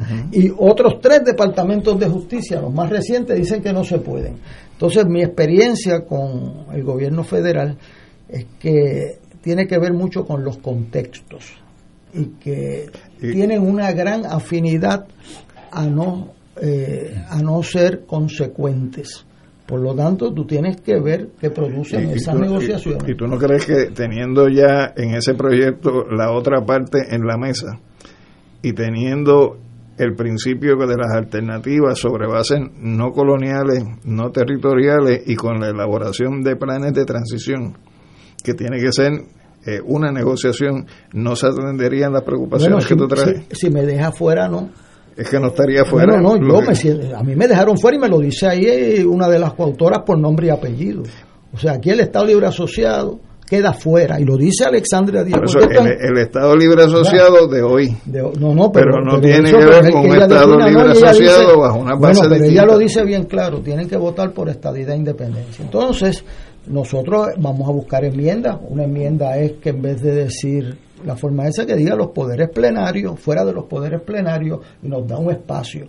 Pero si nos deja fuera de la negociación, no puedes esperar que yo eh, apruebe ni a Tomás Rivera Chávez cuando me quiso robar un voto, ni que me dejen fuera de la papeleta. Dame el espacio. Y yo, entonces, además que a mí no me toca decidir. A mí me toca luchar porque el pueblo de Puerto Rico tenga las opciones para que voten los de independentistas, los estadistas, los que creen en la libre asociación y los que creemos en el Estado Libre Asociado. En la, en la relación entre la metrópolis y Puerto Rico, metrópolis siendo Estados Unidos, le toca a Estados Unidos hacer el ofrecimiento de lo que ellos entienden le pueden dar a Puerto Rico mirando cara al futuro. En Estados Unidos incluyo al Congreso y al presidente, ¿no? Y ella es congresista, que no tiene quizás el trasfondo que tú y yo y los demás tengan sobre Puerto Rico. Lo que ella quizás ha visto ha sido Sánchez, ha sido la imposición unilateral de promesa, y eso claramente para ella le define a Puerto Rico como una colonia y como un territorio, y por lo tanto no puede ser el problema, parte de la solución desde la perspectiva de ella. No estoy hablando de la perspectiva mía y tuya, de, ella. O sea, ¿cómo un independentista va a defender la estadidad en esa papeleta y decir que es parte del problema o de la solución? No puede ser. Hay muchos que ah. creemos que la estadidad tampoco es parte de, ah, la pues, solución. entonces tendrías que pedir que se salve. Pero, ah, pero, no lo has hecho. Así que este, ella tiene el derecho a respaldar la solución que ella entienda correcta, pero no imponerla, ni a quitarme mi derecho al voto. Yo no se lo quito a usted, ni a usted, ni a usted, ni usted me lo puede quitar a mí. Y ella, que es la especialista eh, a quien dedicó 40 años de su vida a buscarle la oportunidad del voto y que estuve con ella inscribiendo gente y tú también. No estoy hablando de Nidia, no estoy hablando, estoy hablando de Alexandria. Ah, pues, tú te referiste a Alexandria, dijo que era ella lo tengo aquí, Está bien, pero pero lo, entiendes desde la perspectiva de ella, lo tienes que entender. Por eso, pero es que este no es un proyecto del distrito de ella, este es un proyecto para nosotros pero un proyecto, que preguntar es un proyecto de la metrópolis hacia el territorio. Sí, pero no me puede sacar de la papeleta, sea el nombre que sea. Yo, Ustedes me derrotan en la urna, pero no sacándome de las opciones, quitándole a las opciones al pueblo de Puerto Rico. Yo tenemos que irnos, pero yo tengo una tesis que me van a perdonar, yo no soy constitucionalista. Eh, mi, mundo ha caminado por otros senderos. También ingenuo. Eh, the Boy Scout. The Boy Scout. a mí me llamaban the, the, Last of the Boy Scout, Harvey Nackman, cuando era fiscal federal. Pero yo creo que ahora estoy pensando como norteamericano. En inteligencia se aprende que si tú quieres entender lo que va a hacer Alemania, no piense como puertorriqueño, piensa como alemán. Y ahí te acerca más a la posibilidad. Te puedes equivocar, pero estás más cerca. Si yo soy americano, norteamericano, con el poder que yo tengo, yo puedo llegar a la, al acuerdo jurídico, tratado, leyes, que yo eh, eh, entienda que nos conviene más a Estados Unidos. Y en eso choco con lo que hasta ahora había sido mi tesis. Si yo creo que es en el interés de mi nación Norteamérica que el Estado Libre Asociado exista tal y como lo está pidiendo doctor Luis Acevedo, dentro de la cláusula territorial, con unos poderes eh, menguados, etcétera, yo no veo por qué jurídicamente un abogado, secretario de justicia, o secretario del Tribunal Supremo de aquí, lo que sea, va a decir, no, usted no puede hacer eso.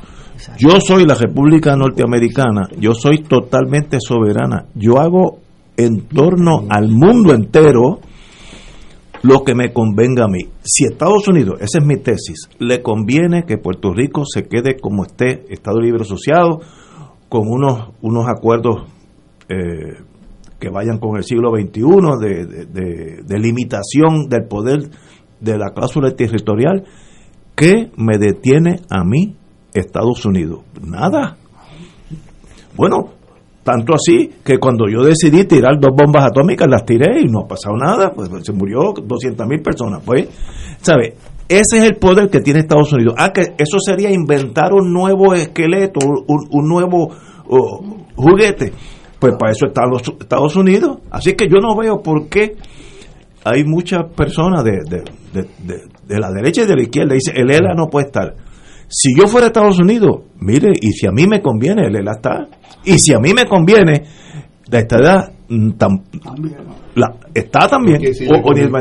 porque para eso que yo me, me independicé de los ingleses para tener absoluta soberanía. ¿Tú no crees que si creen que si Estados Unidos cree que el Estado asociado es la alternativa, el existente, lo que van a hacer es algo bien sencillo?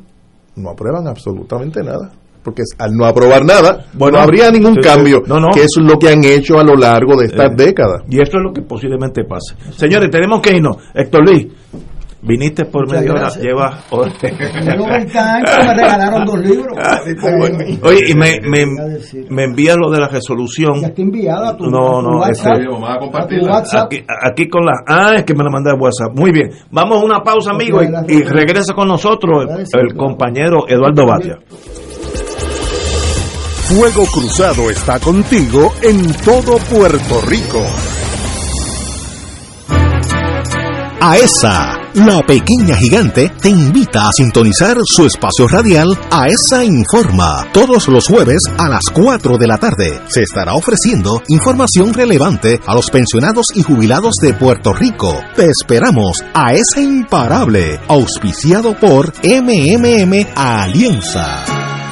Radio Paz te ofrece el mejor motivo para levantarte temprano y disfrutar el comienzo de un nuevo día de lunes a viernes con Enrique Liboy y Radio Paz en la mañana. La dosis perfecta de noticias, deportes y éxitos musicales de todos los tiempos, humor y curiosidades, calendario de actividades y tus peticiones musicales por el 787-300-4982. Conéctate con el 810 AM de lunes a viernes con Enrique Liboy y Radio Paz en la mañana.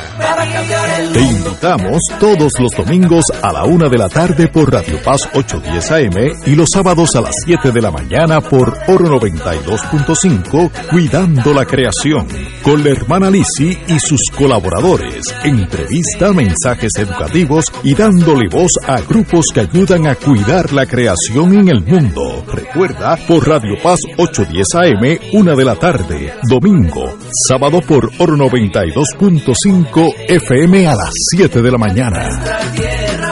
Del 19 al 23 de abril, Radio Paz celebrará el Radio Maratón Conquistando Almas con la fuerza del Evangelio para orar en la Pascua por las intenciones de nuestros radioescuchas y recaudar fondos para seguir transmitiendo la palabra de salvación a través de nuestras ondas y proclamando el Evangelio de Cristo por todos los rincones donde llega nuestra señal. Contamos con tus llamadas y contribuciones accediendo al ATH móvil de Radio Paz. Como dice Marcos 16:15, vayan por todo el mundo y proclamen la buena nueva. Contamos con tu generosa aportación del 19 Ve al 23 de abril en el Radio Maratón de Radio Paz 810 AM, donde ser mejor es posible. Y ahora continúa Fuego Cruzado. Amigos y amigas, Hoy es un día especial, tenemos un parte del alumni, como de los graduandos de Fuego Cruzado. Ah, es verdad, ¿eh? El compañero Eduardo Batia. Se me había olvidado Estuvo aquí con nosotros, ay, como dos o tres años, un montón de tiempo. histórico. Y un amigo, y me acuerdo que siempre llegaba bien preparado, bien alegre, así que nos hace falta ese espíritu de la juventud. Eh, y por eso te llamé hoy. Hoy yo estaba tomando café en casa eh, tratando de despertar finalmente a eso de las seis y media y te oí por en la radio un poquito más tarde, siete por ahí, hablando de la terapia de conversión y estuviste tan claro que ahí mismo te llamé porque me gustaría volver a, a revisar esto que para mí yo ni sabía que eso existía hasta hace dos o tres semanas. Yo, yo pensaba que eso era de, la edad media, pero todavía hay rezagos por ahí. Pero dame tu posición, eh, que la expusiste muy bien esta mañana. Eh, ¿Cómo tú ves este, este trauma nacional sobre si hay o no debe haber terapias de conversión? Gracias, Ignacio. Gracias a ti, gracias a los panelistas que están aquí el día de hoy. Y siempre pues, es un placer eh, compartir. Te tengo que decir y te admito que esta mañana lo que hice eh, pensaba que era un, como dice en inglés, un one shot deal, una, era, era una excepción, porque llevo ocho meses fuera de la radio y me pensaba quedar ocho meses más, eh, pero eh, ya que me das la oportunidad, interrumpí ese periodo que estoy teniendo precisamente porque es un tema muy importante. en Puerto Rico y en otras partes del mundo existen unas, terapias que no son terapias realmente, pero son unos ejercicios, en algunos casos son físicos, que son brutalmente dolorosos, y en otros son mentales, son psicológicos, para eh, hacer lo que llaman terapia de conversión, para tratar de cambiar a una persona su orientación sexual. Eh, y la, el proyecto, eh, ya la Academia de Psicólogos, Psiquiatras, las Naciones Unidas, la, ¿cómo se llama? la Organización Panamericana de la Salud, diferentes entidades pero también más de 400 líderes religiosos del mundo han hecho una declaración de que las terapias de conversión son tortura. O sea, eh, y que esto se debe prohibir. Hay un llamado para prohibirlo en el mundo entero. Se ha prohibido en algunos países y en Puerto Rico se debe prohibir también. con la suerte de que hay un proyecto de ley que se está discutiendo en este momento, que es el proyecto del Senado 184, y se debe aprobar. Así que yo fui al primero al Senado el pasado miércoles y hoy vengo aquí a hacer una exhortación a, los, a que haya 14 valientes senadores. ¿Por qué digo valientes? Porque en Puerto Rico se ha confundido el asunto y un grupo de, lamentablemente, de pastores lo han convertido en un asunto religioso. No hay nada religioso envuelto en esto, nada. Y, y, y, quisiera, sé que vamos a discutir esto más adelante, pero un poquito más adelante les quiero leer parte de la declaración que se hizo en Londres el pasado 16 de diciembre del 2020, hace tres meses nada más. Eh, líderes cristianos, líderes no cristianos, hinduistas, judíos, eh, de diferentes iglesias eh, déjame darte la lista de las iglesias, hicieron una declaración muy fuerte en contra de esto. Había evangélicos, judíos, católicos, budistas, metodistas, musulmanes, adventistas, luteranos, hinduistas, presbíteros, anglicanos, dirigidos por nada menos y nada más que el obispo Desmond Tutu, ganador del Premio Nobel de la Paz. Y él lidera una declaración que básicamente dice, eh, primero, eh, una declaración que hace dos cosas. Primero, reconoce reconoce que la Iglesia en el pasado eh, reconoce con tristeza que ciertas enseñanzas religiosas a través de las épocas han causado y continúan causando profundo dolor y ofensa aquellas personas que se identifican como lesbianas, gays, bisexuales, transgénero, queer o intersexuales. O sea, estos, estos más de 400 líderes de las iglesias mundiales reconocen eso. Segundo, Mira lo que hacen aquí, piden perdón, pedimos perdón a todas aquellas personas cuyas vidas han sido dañadas y destruidas con el pretexto de alguna enseñanza religiosa. ¿Quién, dice eso? Este es un grupo de más de 400 líderes religiosos del mundo, del mundo que se reunieron en Londres para básicamente pedir que se terminen estas terapias de conversión. Y finalmente dicen, pedimos que se dejen que dejen de existir todos los intentos de cambio, represión o supresión de la orientación sexual identidad de género o expresión de género, comúnmente conocidos como terapia de conversión, y que estas prácticas dañinas, que estas prácticas dañinas sean prohibidas. Eso lo dicen líderes religiosos del mundo entero. Y el llamado mío es a que la iglesia, algunas iglesias en Puerto Rico, muchas de ellas se han unido a ese llamado. La iglesia episcopal ayer hizo una expresión extraordinaria, extraordinaria. Pero hay, hay todavía personas en Puerto Rico que, que están en contra de esa de ese eh, llamado y siguen insistiendo que no se debe aprobar el proyecto 184. Yo creo que sí se debe aprobar. Eh, yo y eh, las personas que están en contra de este proyecto, que eso infringe en mi derecho como padre y madre, el derecho de parents patria, de, de, el cuido que yo debo tener o, el destino que yo debo tener con mi, con mi hijo. Eh, es una posición, pues dicen, no, si pasa esta ley, me restringen el poder que yo tengo como padre de dirigir mi hijo por, por el sendero del bien, me imagino, ¿no? Sí, eso, eso, e, e, ese derecho que tiene todo padre en Puerto Rico y en los Estados Unidos eh, no es un derecho absoluto. O sea, si tú no envías tus hijos a la escuela, eh, te los quitas. Hay una, de hecho, hay un departamento de la familia que se dedica a velar porque los padres cumplan con unos derechos básicos si tú envías al varón y no a la niña, porque entiendes que la niña no debe, las niñas no deben ir a la escuela, pues también. Eh, o sea, e, ese, ese derecho de todos los padres tiene que seguir unos principios eh, sociales comúnmente reconocidos y el Estado sí tiene, y se ha reconocido múltiples ocasiones, que el Estado eh, tiene un derecho a proteger el bienestar del niño. Si el bienestar del niño está en juego, y en este caso lo que es claro es que una terapia de conversión es tortura. Si es tortura, no puede ir por el beneficio del niño. Por lo tanto, hay que, hay que prohibirlas en Puerto Rico. Hay un dato, Ignacio, y es que eh, el padre de familia, la propia normativa legal nos dice que tiene que ser un buen padre de familia.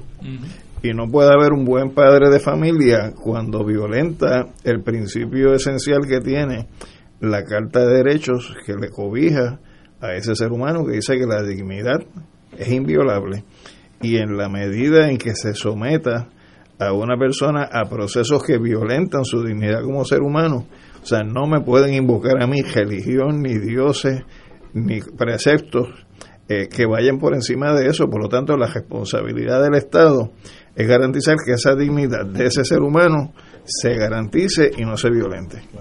Y lo que hace la ley, eh, básicamente, es enmendar eh, dos leyes Y una de ellas, la ley de protección de menores. Eh, y lo que enmiendan esa ley de protección de menores es que la definición de maltrato incluye a las terapias de conversión y en la definición de maltrato institucional incluye a, a las terapias de conversión. Y el otro cambio que hace, la otra modificación, enmienda que hace es a la ley de salud mental. Eh, y lo que hace, se propone en la ley es básicamente incorporar a la ley de salud mental una prohibición de estas terapias con la como consecuencia de la violación de esta eh, prohibición lo que dispone la, lo que dispondría la ley de salud eh, mental es básicamente que la junta reglamentadora de esos profesionales, de los psicólogos, los consejeros, los, los terapistas, los, los trabajadores sociales, los psiquiatras, pudieran imponer sanciones. Y eso, y me parece importante que veamos la exposición de motivo de la ley, y eso no es muy distinto a lo que ocurre hoy, hoy, en cantidad de estados en los Estados Unidos, de hecho más de 15, particularmente debo mencionar a California y a New Jersey, y ese, esa controversia en particular ya llegó al Tribunal Federal. Allá en California hay un caso del Tribunal de, de Circuito correspondiente a, California y New Jersey ha llegado dos veces al Tribunal de, Circuito eh, correspondiente a, New Jersey y se ha resuelto que son que es una legislación constitucionalmente válida. Después de todo hay algo bien sencillo que, entender. La educación, el estar a cargo de un menor de edad el darle el cariño, etcétera, a un hogar no incluye nunca el maltrato. No, no, uno no puede hablar de que tengo derecho a criar a mis hijos y por ello los puedo maltratar. Eso es un contrasentido en sí mismo. Eh, y ciertamente esta ley no es una ley religiosa, no tiene nada que ver con religión, tiene que ver con elementos de lo que es maltrato. Mencionaba hace un rato eh, que hay varias entidades eh, profesionales que han descrito a la a esta práctica como una práctica degradante, maltratante, incluso como, como tortura. Eh, y entre ellos están los psiquiatras, los psicólogos, la, Organización Mundial de la Salud. esto es un asunto incluso de ciencia. Las ciencias de la conducta humana han estudiado el fenómeno y han llegado a una conclusión y yo no veo razón por la cual los que no somos parte de esa comunidad científica podamos poner en entredicho algo tan, tan contundente como lo que ha dicho la Organización Panamericana de la Salud, los psiquiatras, los psicólogos, los médicos, eh, los trabajadores sociales, los consejeros en los Estados Unidos y en otras partes del mundo. Compañero. Lo, que no entiendo, Eduardo, quizás tú me lo puedes explicar porque has estado más de cerca últimamente con los legisladores de, de, mayoría y de minoría que yo. Yo hace un tiempito que he estado apartado. ¿Por qué, si es tan claro para nosotros y quizás para esas religiones que se reunieron en Londres y otras voces que surgen en Puerto Rico, tanto en el lado religioso como en el lado profesional de la psicología, ¿por qué los legisladores vuelven hoy en el periódico a decir que no están seguros y otros que, que le votarán en contra. Explícame qué está pasando en la delegación de mayoría particularmente. Eso, eso a mí me, me vuela la cabeza. Eh, no están seguros. Esto es, mire, si usted no está seguro, vótele a favor o en contra, pero decídase, son grandecitos ya. No entiendo ese miedo. Compañero. Yo, yo escribí hoy una columna que la acaban de publicar hace unos minutos, así que no, no pretendo que la hayan leído en el nuevo día, pero acaba de salir, donde le doy tres consejos a los senadores. Primero, el, primer consejo que les doy es que no, que no tengan miedo. Y yo creo que hay mucho miedo. Hay mucho miedo precisamente porque le ponen una presión. Eh, eh, y la presión es bien sencilla. O sea, Puerto Rico y el resultado de mi primaria, y no voy a. No, es que hoy vine a analizar mi primaria, pero, pero la primaria mía eh, fue un reflejo de las fuerzas religiosas en el país como es una primaria abierta, quien más votó en la primaria, más del 50% de la gente que votó en la primaria del Partido Popular nunca se habían identificado con el Partido Popular. Eh, y más que nada fue un movimiento religioso enorme para que ni la compañera Yulín ni yo ganáramos la primaria. Eh, y después abandonaron al candidato del Partido Popular. O sea, el candidato del Partido Popular tuvo que asumir unas posiciones súper conservadoras precisamente para ganarse ese voto. Eh, se lo ganó. y está bien, yo no yo no impugné ni nada. Yo pues me, di cuenta me di cuenta que, que, hay una influencia, o sea, la, la ver cómo lo digo sin que pues crear una controversia. Eh, eh, eh, los partidos en Puerto Rico no están organizados como está organizada la iglesia. O sea, la iglesia está mil veces más organizada y, y, están influyendo eh, por eh, razones X o Y y utilizan estos argumentos para tratar de vender lo que ellos lo, que ellos representan. entonces, Pero los senadores y representantes tienen que entender que ellos no van allí a representar a las iglesias. A nosotros nos pasó lo mismo cuando yo estuve en el Senado, fue que tuvimos que aprobar el nuevo Código Penal y el día que fuimos a votar, de hecho, el Código Penal era, enorme y el único artículo que acabamos discutiendo fue el de la prohibición de la sodomía. Eh, de todo lo que había que, discutir ese día. ¿Por qué? Porque estaban todos los pastores en, la, en las gradas del Senado y votamos y aprobamos y inclusive el Supremo Federal el día antes había declarado eso inconstitucional. Eh, así que entonces queríamos que todavía votáramos a favor de la sodomía. Sí, no, y, yo, yo creo, mira, y creo que estamos llegando a un punto que, que ya yo, Puerto Rico necesita unos líderes que no estén en la política a lo mejor, que, logren un puente, porque aquí se están radicalizando, se está... Eh, es, demasiada la polarización que se está dando con diferentes temas. Y yo creo que hay que tener una conversación sensata con mucha gente de los movimientos religiosos y decirles, o sea, vamos a poner un poco de sensatez a estas discusiones. O sea, ¿quién en su cabeza trata de vender que para proteger a una familia tú tienes que permitir que le hagan terapias de conversión a un niño y le des tortura? O sea, eso no protege a ninguna familia. ¿Quién en su sano juicio, porque a ti te tocó el de la sodomía, a mí me tocó lo que se llamaba el proyecto del Senado 238, que era para proteger laboralmente, la protección laboral a una persona eh, por su orientación sexual. En Puerto Rico había hasta el año 2013 protección si tú eras negro y te votaban del trabajo y te decían porque eres negro, tenías una protección en la ley. O te votaban del trabajo y te decían porque eres mujer, pues tienes una protección. O eras, o eras de otro país, eras mexicano y te dicen yo te voto porque yo no quiero mexicanos trabajando en mi tienda, pues tú tenías una protección por lugar de origen pero no tenías una protección si eras homosexual. Y entonces nosotros enmendamos la ley y aquello fue, por poco queman el Capitolio, porque iba a haber un, iba a haber un, iba a cambiar la naturaleza de la familia puertorriqueña. Ocho años después, es la ley 22 de 2013, ocho años después, ni ha cambiado la naturaleza de la familia puertorriqueña, se han protegido cientos de empleos en Puerto Rico, se han llevado casos ya al tribunal para proteger a personas que han sido discriminadas en su lugar de trabajo por su eh, orientación, por su orientación sexual. Y yo creo que hicimos lo correcto, hicimos lo correcto y, y porque yo viví esa experiencia es que quisiera hoy llegar allí y decirle a los senadores y decirle al pueblo, los senadores representan al pueblo, coja el teléfono, llame 787-724-2030, llame a su senador de su distrito y pídale que vote a favor. las ideas religiosas no pueden ser legisladas. Tan sencillo como eso. O sea, la, el Estado tiene que legislar para todos los ciudadanos. No puede ser para un sector eh, particularmente eh, motivado por consideraciones eh, religiosas.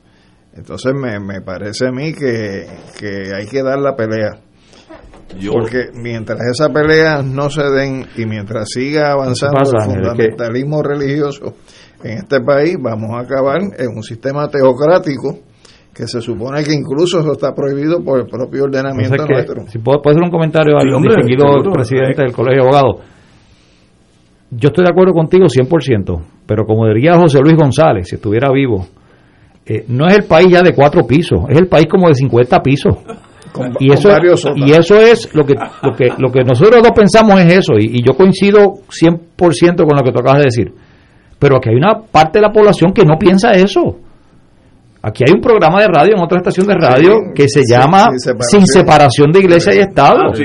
o sea, eh, o sea, y, ahí se unieron católicos con protestantes. Sí, entonces si eso, si, si estamos llegando a un punto que es la preocupación mía, donde no hay unos entendidos básicos, por eso es que digo que aparte de a lo mejor los los, los jabs y los ataques que se dan de lado y lado. Yo creo que hay que sentarse y hay que hacer un puente y sentarnos a tener sensatez con un grupo de personas, es decir, la sociedad tiene que tener unos principios básicos, porque estamos viviendo paralelamente en mundos totalmente distintos dentro de Puerto Rico. Son demasiados mundos distintos en un Puerto Rico demasiado pequeño. Lo dejo ahí porque sé que es un tema controversial, pero agradezco mucho la invitación y, mira como vamos a hablar de otros temas quédate aquí porque usted usted es miembro esto es como haber estado en el ejército ya tú eres parte de, de, Fuego Cruzado. Fíjate que no digo como haber estado en la agencia que dicen que una vez adentro nunca están fuera. Vamos a una pausa y regresamos con Eduardo Batia y los muchachos de los viernes. Fuego Cruzado está contigo en todo Puerto Rico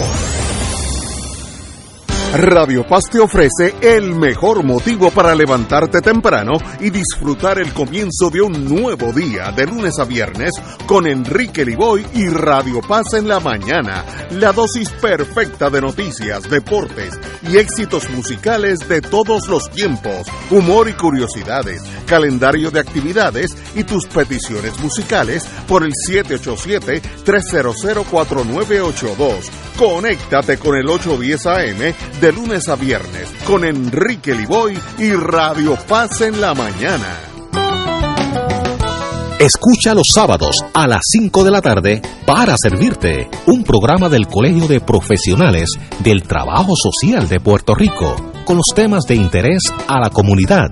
Recuerda, los sábados a las 5 de la tarde para servirte por Radio Paz 810. De todo un poco, con Manolo Almeida, el más ameno en tus mañanas por Radio Paz 810 AM, de martes a viernes a las 9 de la mañana. Notas positivas, salud, ambiente, negocios y entretenimiento.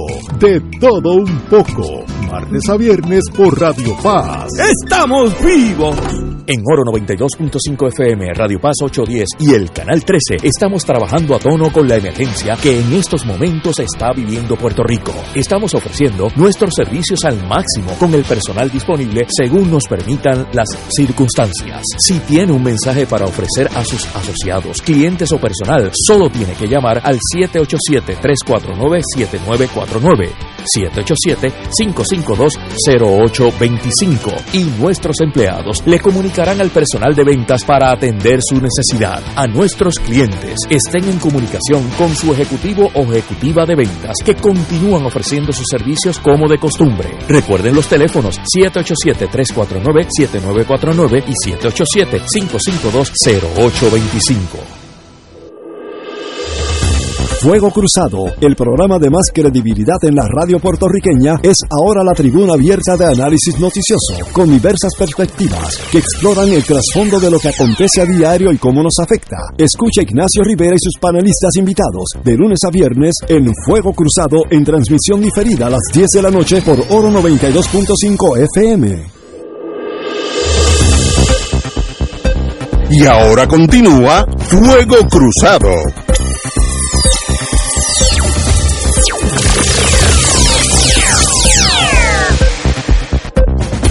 Amigos, vamos.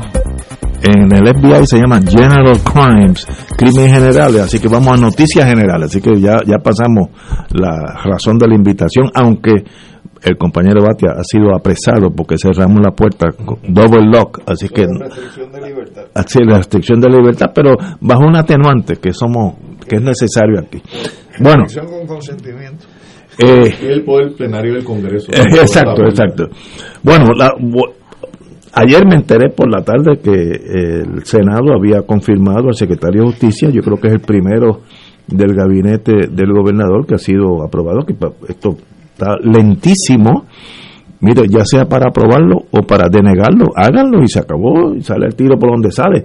Pero el compañero Domingo Manuel, y todos conocemos sus atributos, era imposible que un Congreso, en este caso Senado, eh, dispusiera lo contrario, una persona intachable y, y, fuera del mundo ese político clásico, así que para mí tenía todos los atributos.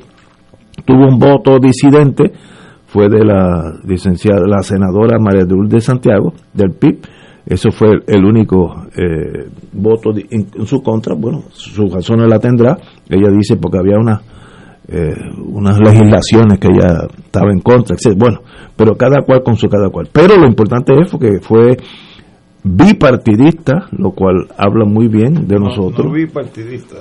¿Perdón? Hay cuatro poli, poli, poli, poli, poli, verdad, verdad, verdad, perdón. Ese me, te quedaste en el bipartidismo. Sí, me, que yo no estoy en la Guerra Fría, más del bipartidismo. Eh, pues sí, eh, los, los, otros dos partidos también eh, coincidieron, así que son cuatro partidos diferentes que votaron a su favor.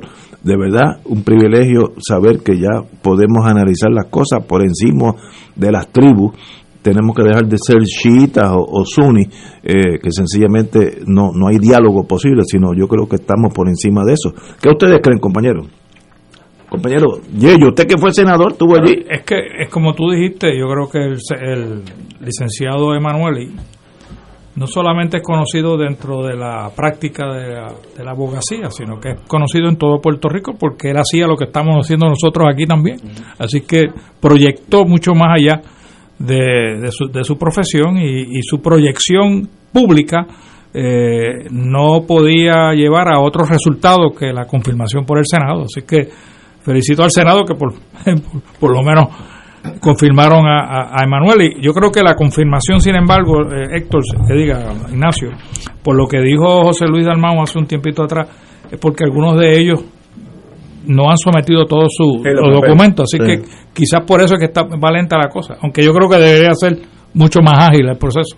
Y habían empezado también por, por el gabinete constitucional, el primero fue el secretario de Estado, que ciertamente ya el Senado votó, hará falta que la Cámara adjudique, ¿verdad?, si lo van a confirmar o no, le correspondía en turno a, a él, al secretario de Justicia, yo le deseo el mayor de los éxitos en la Secretaría de Justicia y espero que tenga la capacidad eh, de transformar ese departamento, particularmente en, la, en áreas tan fundamentales como el registro de la propiedad que está dentro de ese departamento y que nosotros los que practicamos la notaría sabemos eh, cómo está funcionando el registro y ciertamente necesita muchos cambios en el registro, más presupuesto, más, más capacidad de, de agilidad en el trámite de los asuntos, el asunto de los eh, testigos y de las personas que son víctimas de delitos, que también el Departamento de Justicia tiene unos programas para ellos que deben ser fortalecidos, no, no, hay, no hay duda. Eh, y, y cómo no, eh, hablar de los cambios que tendrán que hacerse a nivel de la, de la Fiscalía. Sobre todo ya él había adelantado algo que me parece muy sensato y, y una, una capacidad, una sensibilidad en el asunto de cómo manejar el tema de los menores de edad. En, en Puerto Rico, una perspectiva eh, menos punitiva, eh, que me parece a mí pues, pues importante. Él se ha expresado en relación con estos temas sobre las terapias de conversión, eh, se ha manifestado a favor de la, de la prohibición. Espero que haga lo propio cuando corresponda el momento a otro tema que va a ser álgido de mucha discusión, que es el tema que tiene que ver con el asunto de la marihuana, que me imagino que eventualmente volverá a traerse a la atención y discusión pública eh, puesto que hay una cantidad de, arrestos que tienen que ver con, ese asunto eh, que pudieran no existir por no ser realmente necesario. Compañero. Bueno, yo me alegro profundamente eh, que se haya confirmado la designación del compañero Emanueli. Yo he compartido con él en la Comisión para el Estudio del Desarrollo Constitucional del Colegio durante muchos años eh, y puedo hablar de las posturas de búsqueda de consenso, de trabajo en pro de la armonía y su compromiso con la institución que le representa a él como abogado, que es el Colegio de Abogados y Abogadas de Puerto Rico. Me parece que el voto de la senadora del PIB, descansando única y exclusivamente en que él como secretario de Justicia no había ordenado retirar los cargos contra unos estudiantes que son objeto de procesamiento en estos momentos en los tribunales, ese es un voto que se podía dar como un voto explicativo y aún sobre la base de la diferencia. Buen punto. Eh, se debió haber como quiera confirmado el nombramiento porque es una persona que vale, es una persona seria, es un secretario de justicia que uno puede decir que es una persona decente y que es una persona que tiene un alto compromiso con el cargo que está ocupando.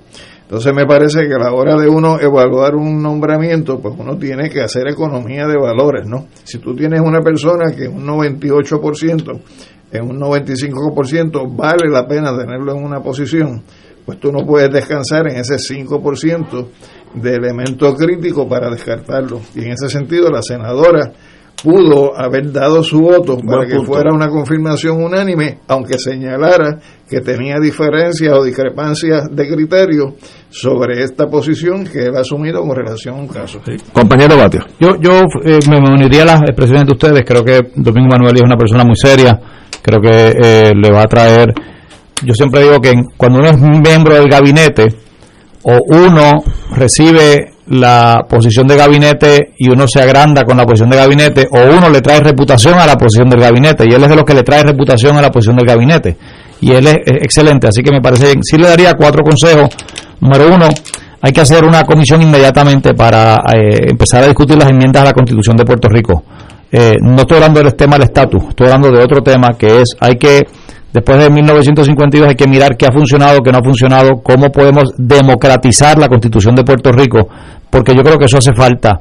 Eh, y hay muchas experiencias, hay muchas necesidades que hay en eso. Segundo, eh, hay miles de lo que se conoce en inglés como rape kits, que ciencias forenses los tienen, que le dé prioridad a eso, eso usted tiene que procesar inmediatamente. Tercero, me uno al llamado a la decriminalización de las drogas, la guerra que hay en Puerto Rico. Y finalmente tengo que decir esto porque es un tema que yo he traído antes Hace falta que un secretario de justicia finalmente de forma seria investigue lo que pasó con eh, el hijo de Juan Maribra, con el asesinato eh, del señor Mari Pesquera. Y yo creo que este secretario de Justicia podría traer el tema, yo es un asunto que yo lo traje como presidente del Senado en el 2013, se lo traje eh, a Justicia Federal, se lo traje a Justicia Estatal, en aquel momento era, yo creo que era Sánchez Betances, era, era el, secretario. secretario, después con César con César Miranda, pero es un asunto que está que no está resuelto y que aparentemente hay hay hay dentro del Departamento de Justicia hay mucha, mucho documento que se podría hacer público. Y yo creo que ese es un tema que Puerto Rico no ha no lo hemos cerrado. Y yo creo que hay que si se cerrara se cerrara adecuadamente. Y yo creo que hay que entrar en ese tema. Hay dos cosas que quiero señalar. La primera, eh, que por lo menos en la comisión nuestra en el Colegio de Abogados, eh, la semana pasada sometimos ponencia en torno a ocho proyectos de ley que se generaron de la comisión que preside el vicepresidente de la Cámara de Representantes, Juni Varela, sobre propuestas de enmiendas eh, a la Constitución. O sea que eso es un proceso que está ahora mismo en camino, por lo menos a nivel de la Cámara de Representantes. Y segundo, de que en esa exhortación que hace Eduardo con relación a la investigación sobre el asesinato de Chagui, el hijo de Juan, eh, creo que también hay otros eh, casos de, gran importancia donde lleva, llevamos décadas tratando de también lograr eh, que culmine la investigación, que es de Carlos Muñiz Varela. Y en ese sentido, pues, por lo menos sí, creo que, que este secretario de Justicia podría darle seguimiento a, esos dos casos colocándolo en una agenda de prioridades.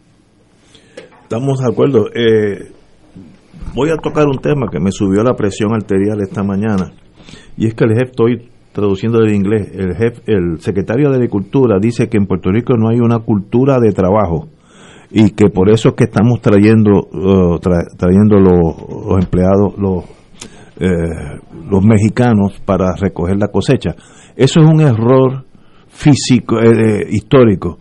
Cuando yo estaba caminando por la General Electric, GE tenía plantas idénticas en muchos países, muchos estados, idénticas, hacían lo mismo. Y las dos mejores, que siempre se batían el premio, a, fin de año le daban un premio a los empleados, era Taiwán, la isla de Taiwán, y Puerto Rico, en productividad. En otras palabras, nosotros competíamos con el mundo entero y salíamos o primero o segundo. Algunos años salía Taiwán, que son buenísimos también, y nosotros, nosotros. No había tercero. Y eso choca con esta teoría que yo creo que hace hasta más daño que bien. Decir, el puertorriqueño es un vago, no quiere trabajar. Eso no es cierto. Hay unos factores de la economía de Estados Unidos que trae aquí unos, unos unas ayudas, etcétera, que trastocan el nivel eh, económico de nosotros y eso pues genera la tentación de quedarse en su casa. Pero si ese señor se pone a trabajar es tan bueno como cualquiera del mundo, porque yo viví esa estadística en General Electric, Taiwán y Puerto Rico éramos los primeros del mundo en productividad. Y eso habla muy bien del trabajador puertorriqueño eh, en aquellos años. Compañero. ¿Y cultura de trabajo qué quiso decir? Que somos, vagos. porque realmente es una, una generalización totalmente inadecuada. eh, y particularmente hablando del tema de los trabajadores agrícolas, eh, eh, con los precios, los salarios son relativamente bajos, las condiciones de trabajo son muy duras, pues claro, yo puedo entender que la mayoría de la gente no quiera trabajar en la agricultura, teniendo la posibilidad de trabajar en otro lugar o inclusive teniendo la oportunidad de recibir ayuda, de, claro, de, gobierno. dos consejos al secretario de Agricultura. Uno, dígale al gobernador que aumente el salario mínimo para los trabajadores agrícolas, además para todos los trabajadores en Puerto Rico. Él hizo alarde, Pierluisi, cuando le dio la bienvenida a los mexicanos, que él había aumentado el salario mínimo para los obreros de la construcción a 10.85, que tengo que decir que 4 dólares con 15 centavos menos que lo que había hecho Ricky Rosselló, que fue una de las pocas cosas buenas que hizo. Así que ahí hay una solución parcial, aumentar el salario mínimo a todos los obreros y trabajadores de Puerto Rico. Él no tiene que esperar que el Congreso de los Estados Unidos aumente el salario mínimo. Esa es una de las poquitas autoridades o poderes políticos que tiene la colonia que utilice el instrumento que tiene y aumente el salario mínimo. Por otro lado, nosotros, cuando digo nosotros, cuando yo estaba en la administración de Rafael Hernández Colón, 1985 al 89, teníamos básicamente el mismo problema en la montaña. No habían trabajadores para trabajar en la montaña, decían, porque estaban cogiendo pan, porque estaban cogiendo desempleo, etcétera, etcétera, que es básicamente el mismo argumento que se dice ahora.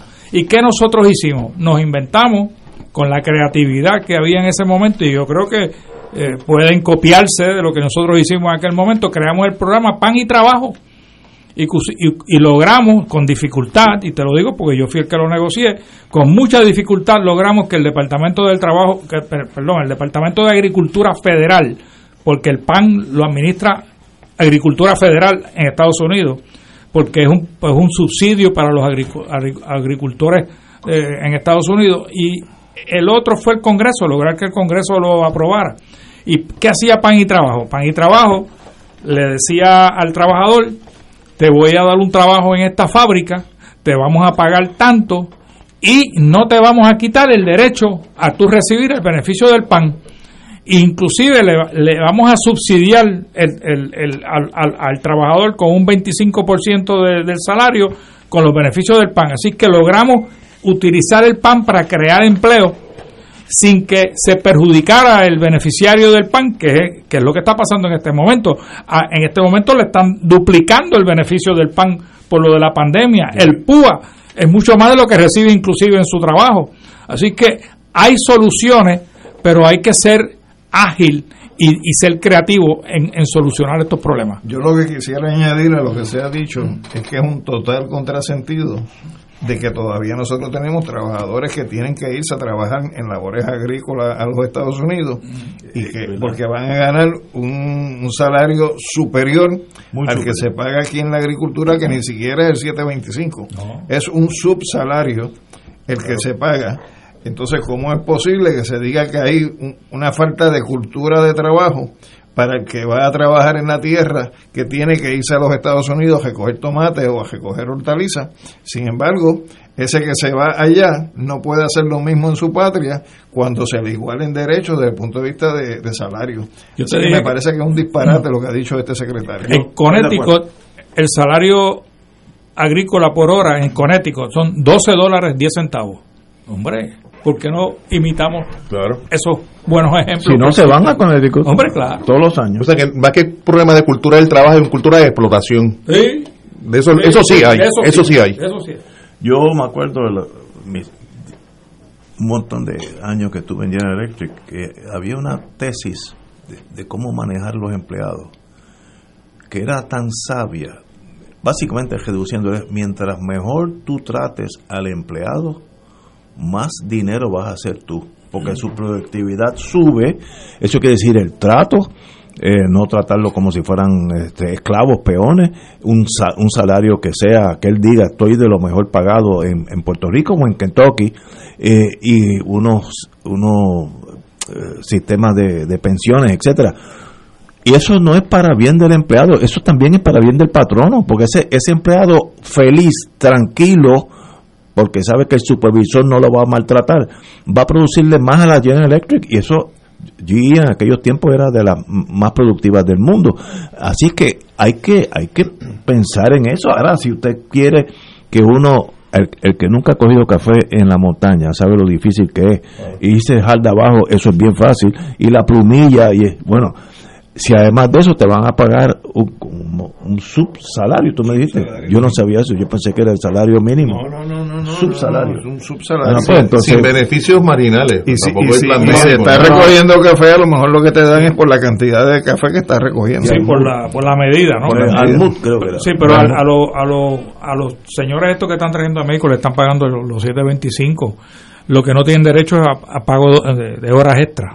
Si trabajan más de ocho horas, no, le van a pagar. Pero es que eso, eso, eso es inconstitucional. Bueno, pero porque a ellos les aplica el artículo 2, sección 16, que dice que todo trabajo en exceso de ocho se paga a no menos de tiempo y medio.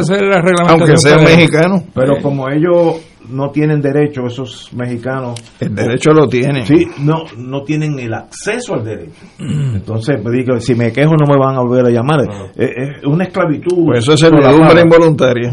No estoy de acuerdo contigo. No, pues, pues hablemos entonces de la cultura de la explotación y podemos entender mejor el fenómeno. Bueno, amigos, tenemos que irnos. Oye, a la que Estados Unidos se va quedando atrás. Noruega va con, ya no, no es que va a construir, comenzó a construir el primer túnel para buques de cualquier calado del mundo entre una de las de las penínsulas noruegas, pues había que ir alrededor de la península y entonces Noruega va a hacer un túnel donde cualquier barco, imagínate los barcos estos super ¿Un túnel o un canal? no, un túnel a través de una, de una montaña. Y ya empezaron, ya empezaron a hacerlo. Y puede caber va a tener 170 y pico kilómetros de largo y 1.6 eh, no perdóname 170 y pico de largo y sin uno y 57 metros de ancho que son como ciento y pico de metros no, no como 160 como 160 y pico de pies de ancho túnel a través de roca viva. Digo esto porque Estados Unidos en infraestructura se está quedando atrás. Como tenemos que gastar tanto dinero en hacer submarinos nucleares y portaaviones. ¿Qué queja? Eh, eh, una que otra queja por aquello de gastar las balas. Este, no, por aquello de gastar las balas, sino de mantener la nueva producción de Exacto. Pues Noruega está haciendo el túnel del primero del mundo donde puede entrar cualquier barco y economizarse como un día y medio de, de en el norte de eh, Atlántico Norte, que hay malos mares, así que esto es una ventaja para todo el mundo. Pero, pero una ventaja, y es importante decirlo, si la industria armamentista hiciera concreto, créeme que harían el túnel ese que está mencionando. si tuvieran barcos que pasar por una península, lo hacen. Señores, con ese pensamiento, y gracias a los dos invitados de hoy, doctor Luis Acevedo y el hermano, amigo de muchos años, eh, Eduardo Batia, así que qué bueno que los vi a los dos. Este, Eduardo hacía tiempo no lo veía, así que deseo lo mejor. Ese hombre tiene talento y como dicen en el campo, el talento es como el corcho a la larga flota, así que ya mismo lo veremos. Ah, una última palabra. Te quedó bonito eso. No es un dicho viejo de adjunta. Eh, hoy yo recibí una nota que por eh, Powerball, que me pegué el Powerball al cual no he jugado, que eso es más difícil. Porque yo tenía un email que ellos han seleccionado, entonces me dicen, denos tu nombre, dirección, el, cuenta de banco. Eh, cuenta de banco. Y el seguro social y. Oye, ¿habrá alguien que caiga de pescadito? Siempre. lo hay, lo hay, lo hay. Señores, hasta, hasta el lunes, amigos.